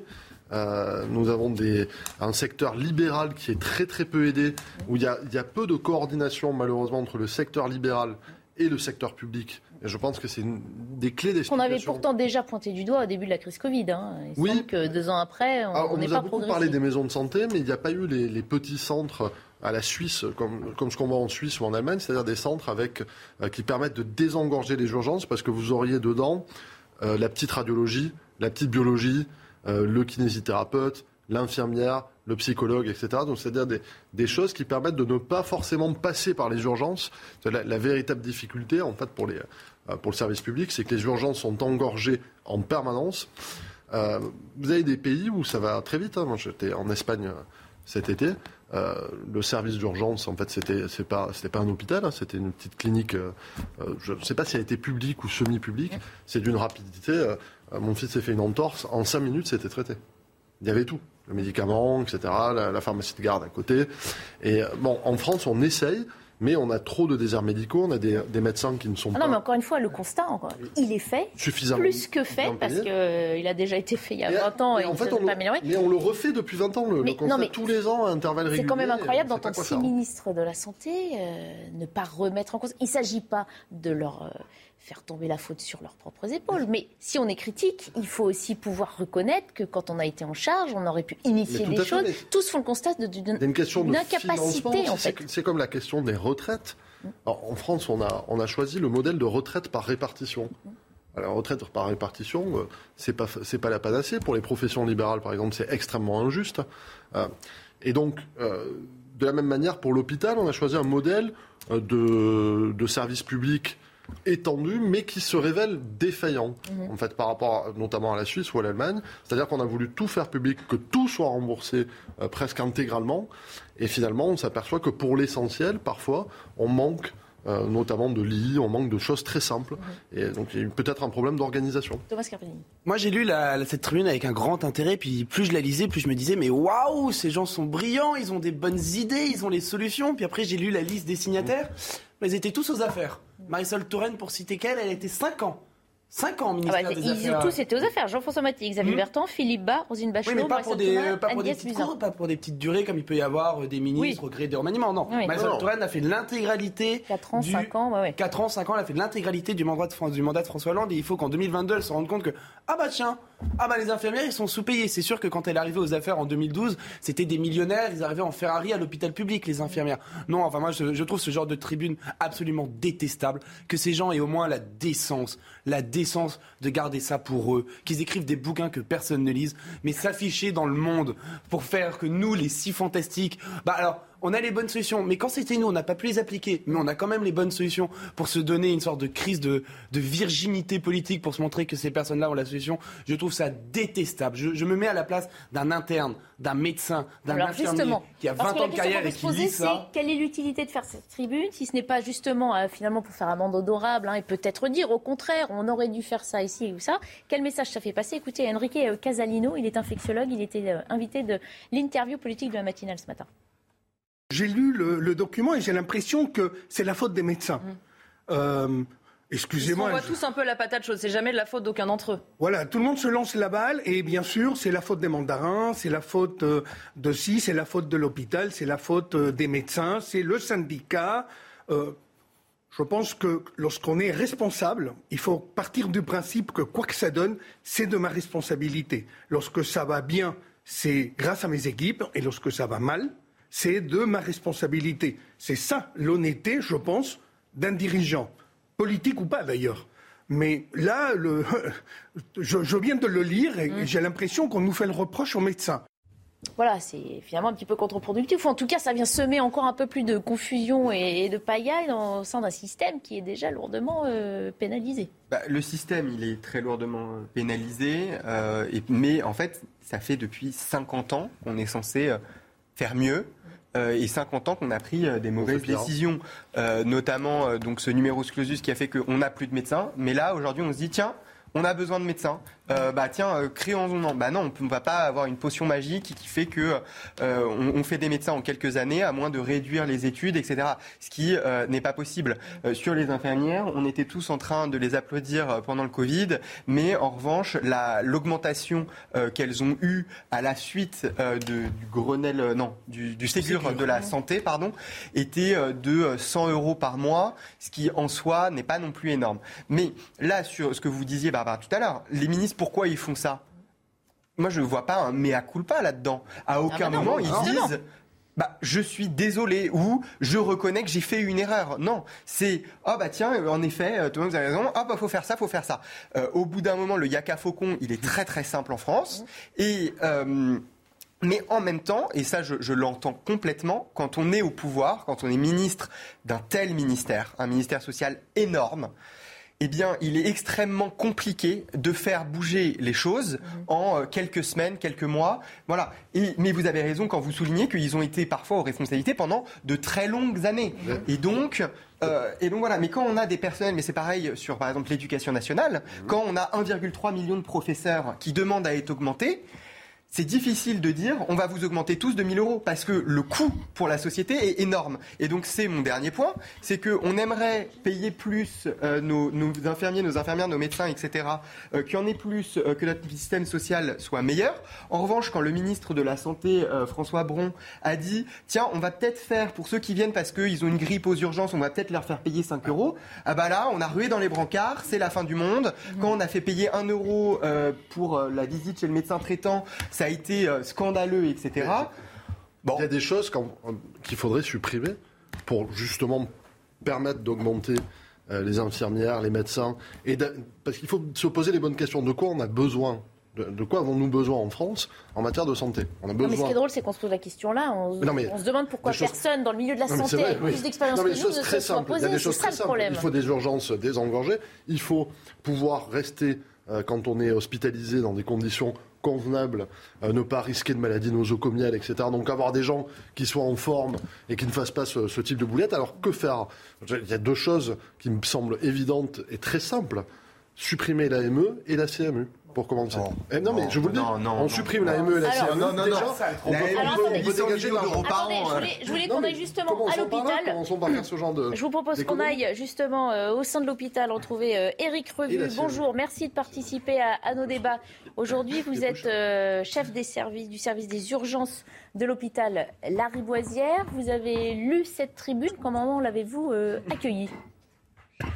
Ben, bonjour à tous. Ben, je l'ai accueilli de manière un petit peu, euh, on va dire, réaliste et qui correspond à, la situation du terrain. C'est qu'on s'aperçoit qu'on a quand même pris beaucoup, beaucoup de retard et que l'hôpital est malheureusement euh, malade avec une, euh, une, des réformes qui ont été faites au fur et à mesure depuis plus de 20 ans et qui malheureusement donnent des effets maintenant où on n'a jamais vu une situation qui se présente comme, comme actuellement avec des médecins ou des personnels qui quittent les hôpitaux et un recours, on va dire, trop facile, trop systématique à des urgences qui sont engorgées, qui sont obligées de fermer.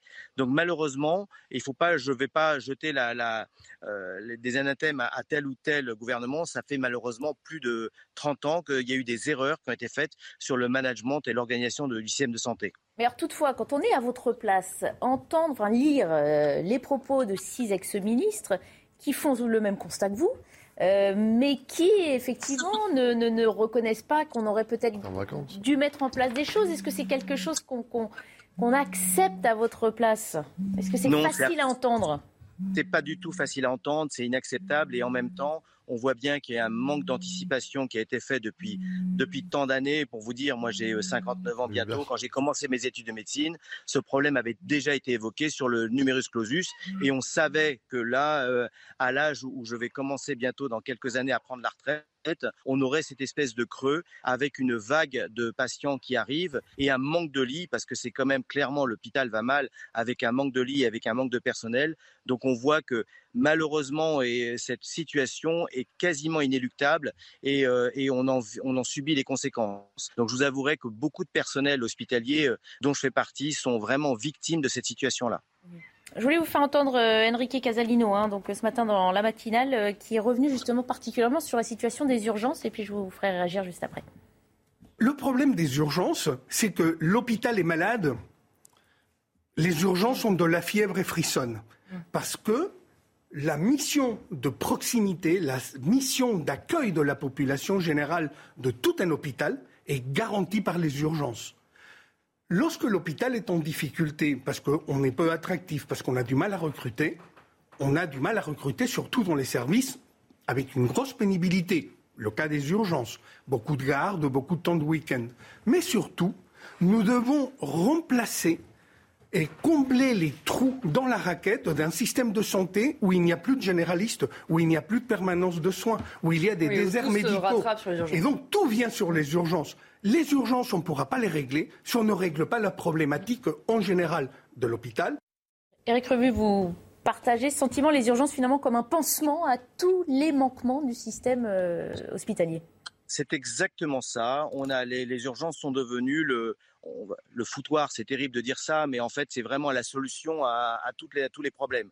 Et quand je dis les problèmes de l'hôpital retombent sur les urgences, euh, en premier, c'est le manque de lits. On n'a pas de, de, lit, on arrive à l'hôpital, on n'arrive pas à placer la grand-mère euh, euh, parce qu'elle devient grabataire, on l'envoie à l'hôpital. On n'arrive pas à avoir un scanner ou un rendez-vous avec un spécialiste, on envoie à l'hôpital et donc aux urgences. On est en train de concentrer tous ces problèmes-là.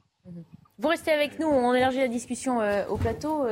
Euh, Thomas Carpelli, c'est encore une fois, tout le monde fait le même constat, mais c'est déplorable. C'est comme si on s'enfonçait un petit peu plus euh, à chaque fois. Toujours, parce qu'il y, a deux problématiques. La première, c'est une question de, philosophie, presque de sociologie. C'est que pour les Français, la santé est un domaine régalien. C'est à l'État de gérer et d'administrer la santé. Un raisonnement qui n'existe pas du tout en Allemagne, en Italie ou en Espagne, dans nos voisins. C'est que pour un Français, c'est vraiment l'hôpital public, c'est l'État qui doit gérer ma santé. Ça, c'est le premier écueil qui fait que, par exemple, la dimension du, de la santé privée en France est pas du tout exploitée, n'est pas du tout capitalisée, n'est pas du tout mis en avant. Ça, c'est la première chose. La, deuxième, c'est la question du maillage, du maillage territorial. C'est-à-dire que, comme le disaient très bien les, les deux médecins... à s'évaporer. Qui, à disparaître, même pas à s'évaporer. Ça voir aussi avec, avec la, réorganisation même du territoire. Des territoires, c'est la, question des déserts ruraux. Plusieurs candidats, lors de la dernière présidentielle, avaient proposé, je crois que c'était Éric Zemmour, ou Marine Le Pen ou un, candidat de droite de mémoire avait proposé que des internes un peu à la système des normaliens ou des polytechniciens soient payés par l'État mais en compensation qui doivent X années euh, dans les terrains, dans la ruralité pour... Euh, pardon je me demande si c'était pas Marine Le Pen. Oui, enfin, on s'en moque après tout. De... Enfin, c'est que pas, pas, mal de personnes ont fait des propositions, mais qu'aujourd'hui, on reste toujours au stade, pour rester dans le, dans le son médical du diagnostic, mais pas du traitement. Pourquoi est-ce qu'on ne vient pas au stade du traitement? Parce qu'il n'y a rien de plus dur que de dégraisser le mammouth. C'est la même chose pour l'éducation nationale. On l'a dit et redit, former un médecin, ça a mis 10 ans. Construire un hôpital, un hôpital ça a mis 10 ans. Alors les ministres, ils sont pas bêtes, ça reste des hommes politiques. Ils sont là pour faire... Euh, je veux bien qu'il y en ait certains qui soient dotés de bonnes intentions, on va pas mettre tout le, même dans, tout le monde dans le même panier. Mais la réforme de l'hôpital que vous faites, c'est pas vous qui en récolterez les fruits. Quand, vous allez devoir modifier le numerus clausus, construire des hôpitaux, modifier le maillage territorial, c'est votre successeur, voire le successeur de votre successeur. Donc permettez-moi bah, l'expression. Vous pourriez vous enorgueillir d'avoir amélioré le système et régler les problèmes. C'est pas sexy pour les hommes politiques. L'ordre des médecins, aussi, on, en parle très peu. Je pense qu'il y a une responsabilité des ordres de médecins, mmh. en fait, euh, mmh. par région, qui est très, très importante sur cette question-là. Parce qu'en fait, les, par exemple, pour les praticiens libéraux, les ouvertures de cliniques, etc., qui peuvent désengorger l'hôpital public euh, et qui sont même sollicités maintenant par l'hôpital public pour, notamment en matière psychiatrique, par exemple, où finalement l'hôpital n'est pas en mesure d'accueillir tout le monde, donc il a besoin euh, des cliniques pour, pour accueillir. Et euh, l'ordre des médecins, souvent, vous apercevez sur le terrain, et ça c'est des, remontées de médecins que j'ai pu avoir, empêche euh, des médecins, par exemple, de monter justement ces, ces maisons de, santé mhm. parce qu'ils vont faire trop de chiffres d'affaires. C'est des choses que j'ai déjà entendues de la part de médecins qui m'ont dit l'ordre des médecins m'a reproché de, de, gagner trop bien ma vie. Mais enfin, euh, s'il gagne très bien sa vie, ça signifie justement qu'il est utile. Ça signifie qu'il va désengorger l'hôpital, ce, médecin généraliste-là. Donc il y a des choses un peu bizarres. On, on retournera voir Eric Revu. Bien sûr. Moi, il y a deux, deux propos que j'ai pas forcément compris, peut-être. Mais dégraisser le mammouth. Mais l'hôpital euh, est déjà, euh, excusez-moi, mais à poil. Hein. Non, non, dégraisser le mammouth. Je vois administratif. Administrativement. Ah, la phrase de chevènement qui dit dégraisser le mammouth, c'était ça. On parle pas de personnel, on parle de la paperasse. Ah non, absolument pas. Mais les, euh, sous-électifs sont une question majeure là-dedans. Il y, a quand même donc voilà un, manque d'effectifs qui est crucial donc là-dessus. voilà. En revanche, sur le sujet de du régalien, la santé serait régalienne, moi je maintiens en effet que la santé, c'est à l'État de former euh, l'ensemble de, son personnel, des personnels. Après, il y en a qui font le choix du libéral, mais c'est leur choix. Et heureusement, il y a un hôpital public qui est très fort, parce que sinon, on en arrive à des extrémités, moi je trouve, complètement euh, ahurissantes. Aux États-Unis, euh, on ne se fait pas soigner parce que ça coûte trop cher, on va pas chez le dentiste. Et donc, on se retrouve, eh bien, après à devoir refaire toute la bouche parce qu'on n'est pas allé faire des visites de contrôle. Il n'y a pas un seul, a pas un seul pays européen où ça se passe comme ça. Mm. Euh, que ce soit en Allemagne, en bah, Suisse, en Italie, en, Espagne. En Angleterre, c'est la catastrophe. Mais peut-être qu'on pourra avoir un équilibre. Hein. En Angleterre, c'est la catastrophe aussi. Enfin, il faut. C'est pas la catastrophe en Angleterre. Non, non, mais le, tout libéral, n'est pas une solution. On va rester en France, messieurs. On va retourner voir Eric Revu qui veut peut-être réagir hein, à ce qui s'est dit sur le plateau. Oui, vous dites beaucoup de choses vraies et c'est vrai que aux États-Unis, je vous rappelle, hein, c'est 40 millions euh, d'Américains qui n'ont absolument pas accès aux soins parce qu'ils n'ont pas de couverture mmh. et du coup c'est un vrai coût et donc il y a aucun problème de, enfin il y a un vrai problème de prévention mmh. aux US. L'Angleterre va très mal, les services d'urgence sont absolument débordés où vous avez des euh, euh, colonnes d'ambulances actuellement et même pendant encore pire pendant le Covid qui restent devant les urgences à attendre pendant des heures avant de pouvoir se, se soigner tout simplement parce qu'il y a un impact d'une décision qui a été faite. En Europe du Nord, il y a des bonnes solutions qui ont été faites. Quand on prend l'exemple du Danemark, où il y a une, une, on va dire un accès raisonné aux soins. Et je pense que c'est un des messages que j'aurais envie de dire, c'est que n'utilisons pas l'hôpital euh, tel qu'il est justement pour résoudre tous nos problèmes. Excusez-moi, il faut vraiment, je pense, ressensibiliser, mais revoir complètement le système de santé tel qu'il est. La solution de tout à l'hôpital ne marche plus, ne marchera pas, et on, on ne peut plus continuer ainsi. Donc ça veut dire qu'il faut tout revoir dans ce système-là. Et c'est vrai que le politique qui va se lancer dans une, euh, dans une action maintenant n'aura seulement les, les, les, effets que dans peut-être probablement 20 ans, mais il est clair qu'il faut s'attaquer à ce problème-là. Je vous rappelle que la situation des services d'urgence en été actuellement. Vous avez des services d'urgence et notamment des gros CHU qui sont fermés et qui ne peuvent pas euh, assurer leur, leur vraie fonction. Donc c'est vraiment dangereux et c'est vrai qu'il faut l'utiliser de manière euh, intelligente, je dirais. On a fait, euh, on a évoqué les fermetures des services d'urgence, fermeture des maternités. Hein. on évoquait ce maillage rural hein, qui, qui, disparaît. Euh, est-ce que ce que vous dites, c'est aussi, Eric Revu, de, d'éduquer, de rééduquer les mentalités aussi de certains Français? Il y a le diagnostic de l'hôpital, il y a ensuite le comportement des Français vis-à-vis de leur prise en charge en matière de santé. Oui, oui. Oh, alors, et on va pas et on va pas retomber dans le débat sur la bobologie ou les choses comme ça. Oui, il y a un recours. On est fier hein, d'avoir un hôpital qui est capable de ne pas faire payer les patients et de justement de pas les de prendre tout le monde. Mais c'est extrêmement dangereux parce qu'il y a un abus. Il y a clairement il y a un abus pour des différentes raisons. Je n'ai pas accès à mon médecin traitant. Euh, je n'arrive pas à avoir de rendez-vous avec mon médecin traitant où il m'a donné rendez-vous que la semaine prochaine eh ben, je vais venir à 2h, 3h, 4h du matin parce que je sais qu'il y a moins de monde. Bah non, ça, c'est pas entendable. Il est clair qu'il y a une part d'éducation de la population. Encore une fois, euh, c'est pour ça qu'on essaie de développer un système avec des maisons de santé qui doivent être ouverts sur des, sur des horaires de permanence de soins pour pouvoir justement prendre en charge ces patients qui ne sont pas urgents et permettre de faire le filtre et de donner une réponse. Mais par contre, la solution de j'ai droit à tout, donc j'ai droit à l'ambulance et j'ai le droit de venir à l'hôpital et j'ai droit de venir, de venir pour un scanner pour des problèmes qui datent de plusieurs années. Non, ce n'est plus le problème des urgences. C'est quelque chose qui doit se réorganiser de manière euh, euh, coordonnée avec tous les acteurs de soins, y compris les médecins généralistes.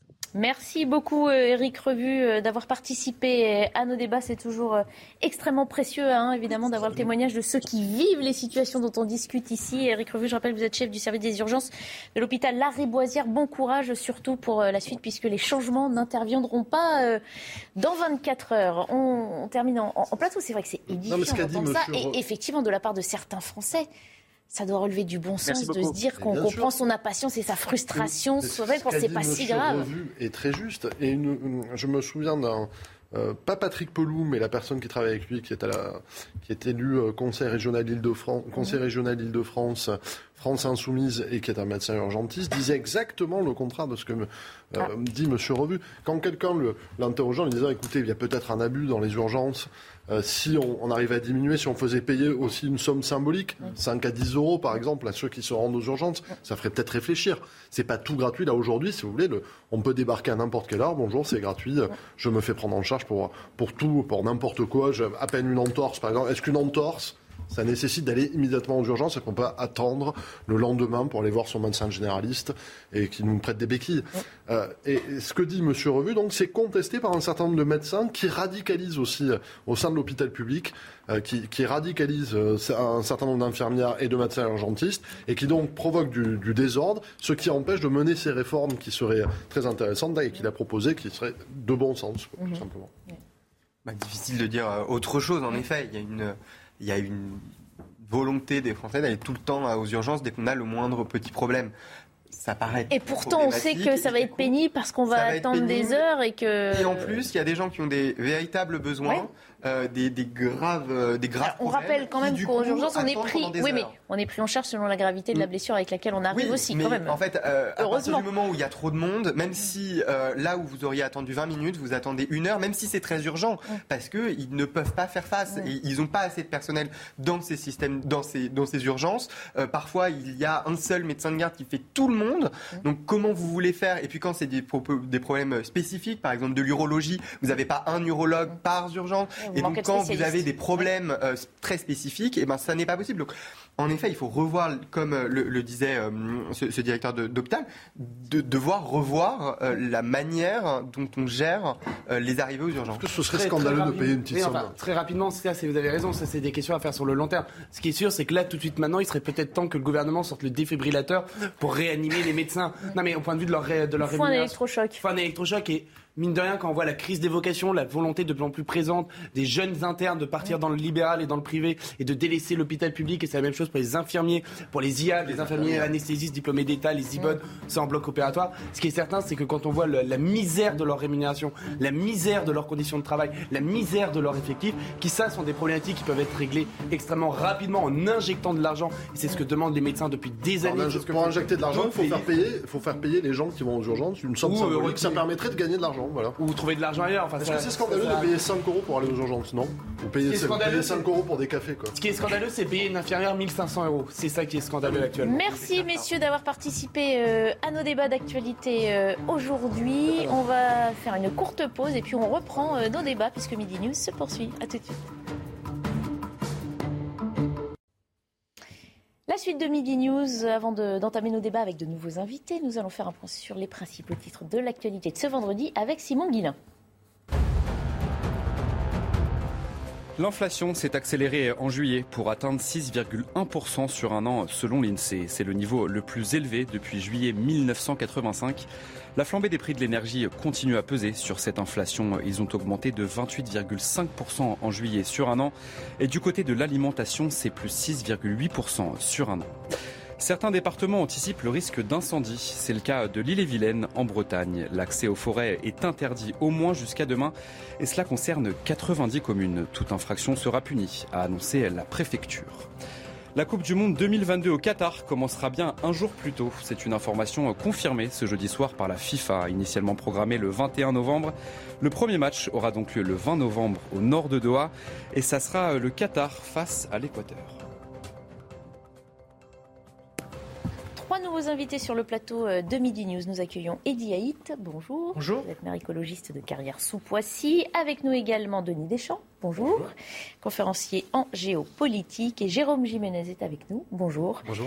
Porte-parole Île-de-France, UNSA Police. On va justement revenir tout de suite sur euh, les suites de l'enquête sur le refus d'obtempérer dont nous parlions hier. Il est arrivé euh, mardi soir en plein Paris. Un automobiliste a refusé un contrôle et s'est engagé dans une course-poursuite de plusieurs minutes avant qu'une voiture de police, vous le voyez sur ces images, ne le percute. Il oblige à s'arrêter. L'individu est passé en comparution euh, immédiate hier. Il a été condamné à deux ans d'emprisonnement, dont un ferme aménagé en semi-liberté, l'autre en sursis probatoire avec une mise à l'épreuve de deux ans. On va revenir plus en détail pour que vous compreniez bien de quoi il s'agit dans un instant sur ces peines. On va d'abord entendre une première réaction, celle de Stanislas Godot.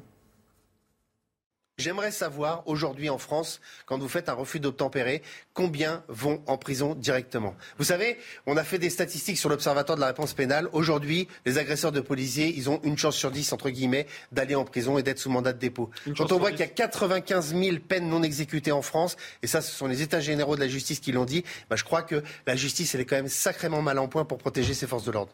Et comme Jérôme Jiménez est en plateau, on va lui demander tout de suite sa réaction. Donc deux ans de prison, dont un ferme, immédiatement transformé en semi-liberté. Comment vous accueillez euh, cette, euh, cette, peine? Déjà, euh, par rapport à la réaction de M. Goudon d'Alliance Police Nationale, nous souscrivons pleinement, nous, à l'UNSA Police, à ce qui vient d'être dit.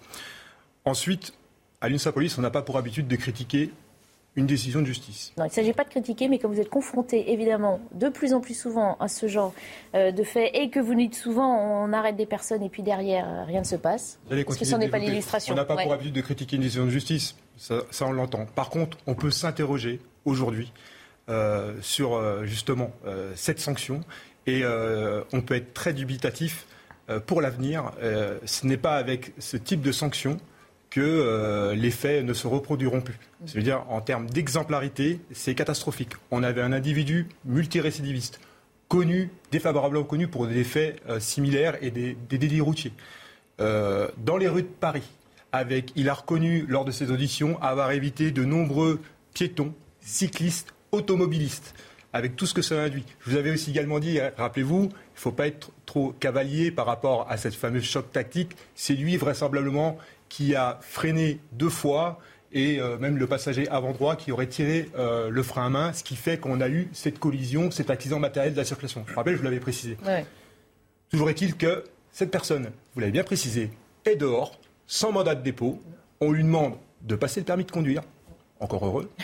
Euh, on lui demande une injonction de soins parce qu'il a été retrouvé en possession de cannabis et il a conduit sous stupéfiant. et il devra travailler à domicile durant son année de semi-liberté. Faire du télétravail bah, Alors, affaire très grave, médiatisée, des policiers blessés, parce que ça, on n'en parle pas. On a un policier quand même qui a été blessé, le passager, avant, le passager arrière gauche qui a été blessé au niveau du genou lors de la collision. Cette personne est dehors. Mm. Qu'est-ce que l'on veut en France? Je ne sais pas, en fait, dans un dossier judiciaire, qu'est-ce qu'il faut pour que quelqu'un aille en prison avec des faits aussi graves? Stanislas Godin le, le, rappelait, une chance sur dix hein, d'être emprisonné ou sous mandat et 95 000 peines non exécutées euh, en France. Et on en revient toujours au même, hein, une fois qu'on a ce constat euh, euh, et cette lassitude des effectifs de police. Quel message aussi ça envoie au reste de la société dans un contexte que tout le monde dénonce de besoin de retour à la règle, à l'autorité, à, la fermeté? Je pense qu'effectivement, c'est la, la bonne question au-delà du fait divers et Dieu merci, il n'y a pas eu euh, de, drame euh, euh, réel et les policiers n'ont pas été victimes d'agressions physiques. Néanmoins, à un moment donné où on sent le besoin de fermeté républicaine, on a plutôt l'impression d'une justice assez mal en point, qui a du mal à justifier ses motivations et qui a du mal à envoyer un message qui euh, vise à protéger celles et ceux à qui on a conféré une part de notre souveraineté et le fait qu'ils doivent nous protéger. Et c'est en ça que je suis assez inquiet, à un moment donné où partout, les élus locaux, les maires, on, se bat pour euh, rétablir l'ordre républicain, lutter euh, contre les rodéos le lundi, contre des dépôts sauvages le mardi, contre des excès de vitesse le mercredi. Tout ça envoie une image assez, euh, assez, assez floue, assez mauvaise, et qui, euh, à long terme, va, va, poser de vrais problèmes dans notre société, qui est déjà assez fracturée aujourd'hui au regard des actualités. Certains emploient souvent le mot de laxisme. Est-ce qu'on n'est pas déjà euh, au-delà? Est-ce qu'il ne faut pas parler d'un abandon, peut-être carrément, de, volonté de, de, de Là, vous mettez, justement, vous, mettez le doigt sur le vrai sujet. Et c'est très bien qu'on ait un représentant, donc un élu local. En plus, là, lui, il est confronté sur le terrain et un, acteur sur le terrain euh, euh, dépositaire de la force publique. Euh, ce qui est très important, c'est que, vous l'avez rappelé, le sujet de l'insécurité, il est latent et, tout doucement, il tend la population depuis des années et des années. C'est un sujet qui traîne depuis 3-4 euh, présidentielles. Deuxième élément, euh, il faut que ce soit exemplaire pour des, pour des situations comme ça. Je rappelle, c'est très important, Là, l'interpellation a été exemplaire. Ils ont fait un super boulot. Il faut le dire. C'est tellement facile de taper sur eux en permanence. Ils ont fait un super boulot. Il n'y a pas de blessés. Ils l'ont interpellé. Le type, il n'a pas de permis. Il est sous euh, emprise de stupéfiants. Euh, il a coché toutes les cases. Et effectivement, on en revient au troisième point. C'est est-ce que la justice, là, pour le coup, elle est rentrée dans le jeu de, la peine exemplaire pour ne pas que ça se reproduise? Et il faut systématiquement des peines dures pour que, on en a parlé hier, même Georges Fenech en a parlé euh, hier, donc c'est le, il est un ancien magistrat, euh, il faut des peines dures pour que ça n'incite pas les gens à, continuer ou, à susciter des vocations. Euh, s'il avait, alors moi c'est pas mon domaine, la justice, mais, mais s'il avait deux ans ou trois ans de prison ferme, je peux vous dire que ça calmerait les gens qui, qui auraient des velléités à voler des véhicules et ensuite à s'amuser comme ça. Il roulait très vite dans les rues, hein. Très très vite. Hein. En plein Paris, oui, oui. Non mais c'est ce que disent souvent les policiers également. sauf qu'en face on vous dit oui mais on n'a pas la place en prison pour mettre ces, personnes. Après, il y, a une, une réalité pénale qui veut qu'il a été. Euh, les retenues contre lui, euh, le refus d'obtempérer, c'est un an de prison ferme, mhm. et euh, la mise en danger de la vie d'autrui, c'est deux ans. Mhm. Mais c'est bien, bien, bien prévu et réprimé par le code pénal. Si on avait réellement appliqué cette décision, peut-être pas les deux ans, mais c'est surtout le mandat de dépôt en fait. Je pense qu'il faut envoyer des signes forts. Il faut que quelqu'un qui commette des faits aussi graves aille en prison. Surtout quand c'est un multirécidiviste. Mmh. On, laisse, on laisse trop de chance aujourd'hui en France euh, aux délinquants. Et vous, mmh. vous, savez, regardez, c'est un peu comme le rodéo, il y aurait pu y avoir des enfants qui traversent. Exactement. Pas comme le disait Jean Gémenez, il a, il a, le conducteur a dit avoir évité hein, euh, les passants. Donc, euh, un drame aurait il a, pu il a franchi plusieurs feux lumineux rouges. On est 21h10, 20 dans les rues parisiennes. Il fait beau, tout le monde est dehors. Le risque, il est énorme. Il faut vraiment le préciser, c'est trop important. Un mot ajouté ou Oui, je ne suis pas très euh, optimiste parce qu'on n'arrive déjà pas à qualifier les pièges tendus à la police euh, de guet-apens alors que ce serait du ressort euh, du pénal. Donc je suis très surpris qu'on traite ça avec autant de légèreté. Alors je ne parlerai pas de laxisme néanmoins parce que la justice reste indépendante dans notre pays. On ne peut pas se permettre non plus de fragiliser l'institution.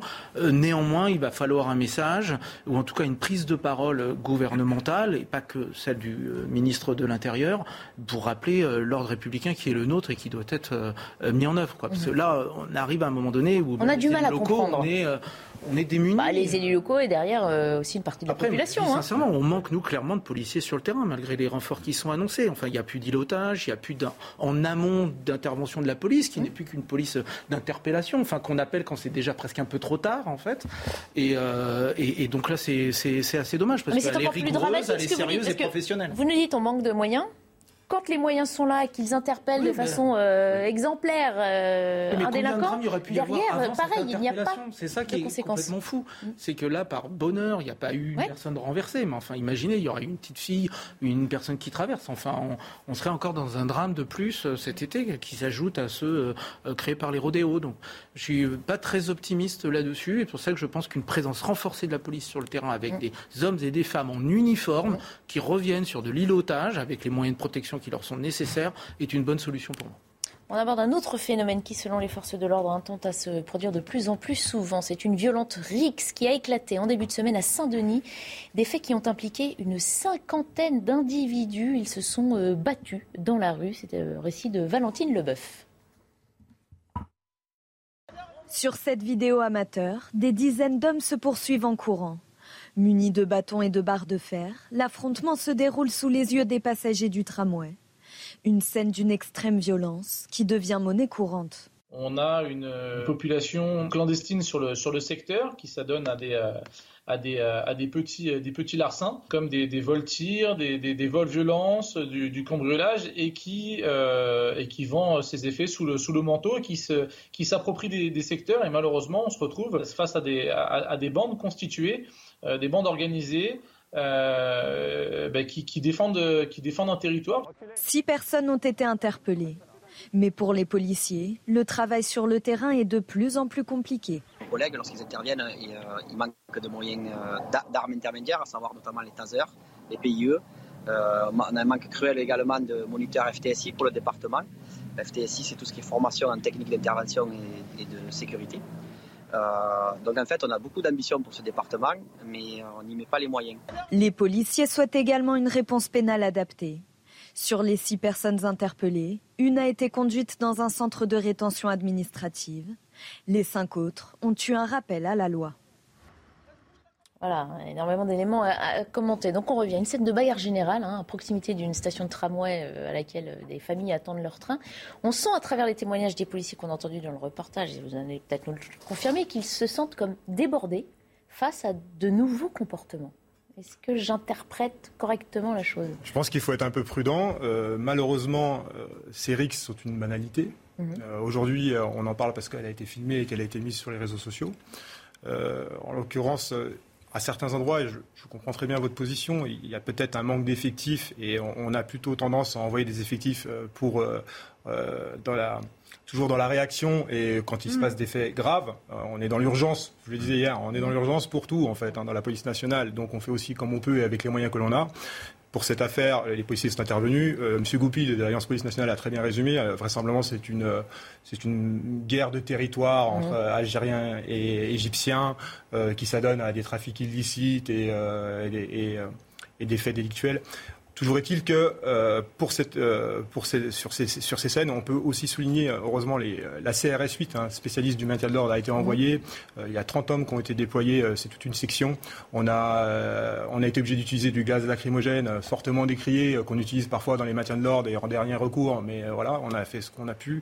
Mais encore une fois, vous voyez, oui, on a des comportements très très violents. Euh, on, euh, de toute façon, c'est un réel drame, puisque je pense qu'aussi, il faut des fois aussi recadrer. Aujourd'hui, pour un différent d'automobiliste, mm. vous pouvez perdre la vie. Alors justement, mais j'allais y venir parce qu'on parle là d'un fait très précis dans une communauté aussi très spécifique, enfin en tout cas avec des données euh, très précises. Mais on a vu des rixes devant les collèges, devant les lycées.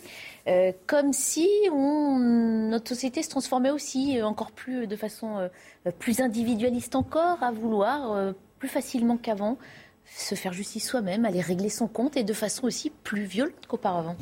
Écoutez, vous savez qu'une démocratie fonctionne bien quand la police fonctionne bien parce que c'est elle la dépositaire de la force publique, mhm. et quand la justice fonctionne bien, elle est indépendante, mais elle doit travailler pour le bien commun bien entendu.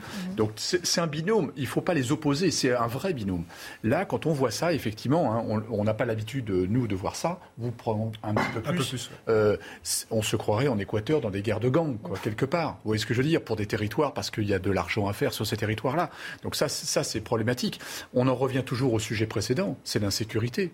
Imaginez les habitants du quartier. Moi, je comprends que soit ils ne vont plus voter, soit ils vont voter pour les extrêmes pour trouver des solutions. Parce que là, effectivement, il faut que la République soit dans l'action pour trouver des solutions. Parce que ça, c'est une fois, mais ça se trouve que c'est régulier. Comme les rodéos, c'est régulier en bas de chez eux. Et les gens n'en peuvent plus. Il y a un ras-le-bol dans la, population parce que je, suis désolé, hein, euh, parce que le, politique, la politique, c'est quelque chose de noble, mais depuis une trentaine ou une quarantaine d'années, on est dans le bal des promesses. Il n'y a pas de delivery en face, il n'y a pas d'action en face, et ça, c'est le résultat, c'est la conséquence, vous voyez. Que ça, euh, là où ça inquiète aussi, Ediaïd, c'est que euh, pour vivre ensemble, pour euh, refaire nation et tout ça, il faut justement éviter qu'on en arrive à ce qu'une population règle ses comptes elle-même, qu'elle se fasse justice elle-même. Sinon là, c'est très dangereux pour la société, pour l'idée même de la démocratie. Oui, évidemment, même si ça a été très, euh, très justement rappelé, là on n'est pas dans un phénomène de bande de collégiens ou de lycéens ou des jeunes entre communes, mais sur euh, des groupes ethniques qui ont décidé pour une question sûrement territoriale en effet et de trafic de régler ses comptes sur la voie publique devant tout le monde. Donc là oui, on a l'impression que euh, des communautés, euh, des groupes organisés, des bandes, et quel que soit leur âge d'ailleurs, c'est parce que moi celle qui m'inquiète c'est beaucoup plus celle des, plus jeunes, hein, euh, qui aujourd'hui est, une réalité, se décident de s'affranchir des règles de la République déjà par l'acte de violence et puis en plus sans se cacher. Alors là, ça se retrouve sur les réseaux sociaux, ça prend une dimension particulière, mais régulièrement il peut y avoir brandi comme des trophées des événements de jeunes qui se battent, des concours lancés pour aller attraper tel ou tel. Oui, c'est assez, c'est assez inquiétant.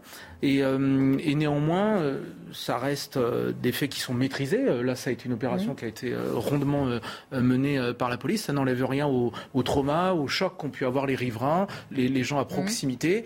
Et je pense que c'est là qu'on manque d'une réponse, mais qui est d'abord politique et pas simplement du discours martial où il ne se passerait plus rien derrière. Quand on parle d'expulser les sans-papiers récidivistes, oui, enfin, ça fait 20 ans qu'il y a des circulaires préfectorales pour dire qu'il faut attraper les sans-papiers récidiviste. Donc là, quelle est la situation situation migratoire de ces individus Est-ce qu'il y a derrière des expulsions qui sont mandatées? Je pense qu'être républicain, c'est concilier liberté publique et exigence collective. Et je pense que c'est le pilier justice-police qui doivent pouvoir y arriver. Et moi, je me félicite de ce lien qu'on a entre le, maire, la police et, la justice pour trouver des solutions. Mais il va bien ce lien? Vous, vous diriez que police et justice vous avez, vous avez des acteurs qui travaillent bien ensemble? volonté commune, c'est de, de, de, de, créer de l'apaisement et de retrouver des codes communs dans une république partagée. Donc il n'y a pas de, sujet. Après que le policier se sente frustré parce qu'il fait son travail d'investigation et d'interpellation et que la réponse pénale n'est pas là, c'est une chose. Maintenant, tous ceux qui disent qu'il n'y a pas assez de prison, c'est très bien. Mais enfin, c'est les premiers riverains qui vont aller hurler, organiser des pétitions pour empêcher la moindre construction de prison, même en plein milieu de champs de betteraves. Ou des élus locaux. Ou des élus locaux, voilà, effectivement. C'est le, cas dans les Yvelines notamment. Hein c'est le paradoxe républicain. Oui, d'accord, mais à un moment donné, si on fait le choix d'incarcérer, même si un modèle de, qui peut se, pourrait se discuter philosophiquement, on sait bien que la peine alternative à la prison ne fonctionne pas bien. Et donc, à un moment donné, il faut qu'il y ait cette, euh, cette incarcération comme, euh, comme peur qui permette euh, d'avancer. Mais c'est vrai que la justice pénale est malade aujourd'hui et qu'on ne peut pas continuer à se le répéter indéfiniment. Il n'y a pas 50 solutions. C'est la suppression de la liberté qui fait que, en punition extrême, ça calme les, les ardeurs. S'il n'y a aucune punition possible, n'y a pas de peur. Oui, enfin, en termes de droit, il y en a une punition qu'on la juge pas adaptée sous l'effet sous l'effet d'une colère, en termes de droit, d'une passion. Maintenant, il faut passer à l'action. D'accord, mais c'est aussi à nous et aussi aux médias de juger la temporalité euh, de faire, enfin de savoir la doser comme il faut pour euh, en appeler à l'intelligence collective de chacun. Maintenant, il y a des faits. La justice pénale chez nous, elle est malade de son de son incapacité à trouver les solutions euh, adaptées. Et moi, c'est, je reviens toujours à cette histoire de guet-apens. Mais à qui... Planning for your next trip? Elevate your travel style with Quince. Quince has all the jet setting essentials you'll want for your next getaway, like European linen, premium luggage options, buttery soft Italian leather bags, and so much more. And is all priced at 50 to 80% less than similar brands. Plus, Quince only works with factories that use safe and ethical manufacturing practices. Pack your bags with high-quality essentials you'll be wearing for vacations to come with Quince. Go to quince.com/pack for free shipping and 365-day returns.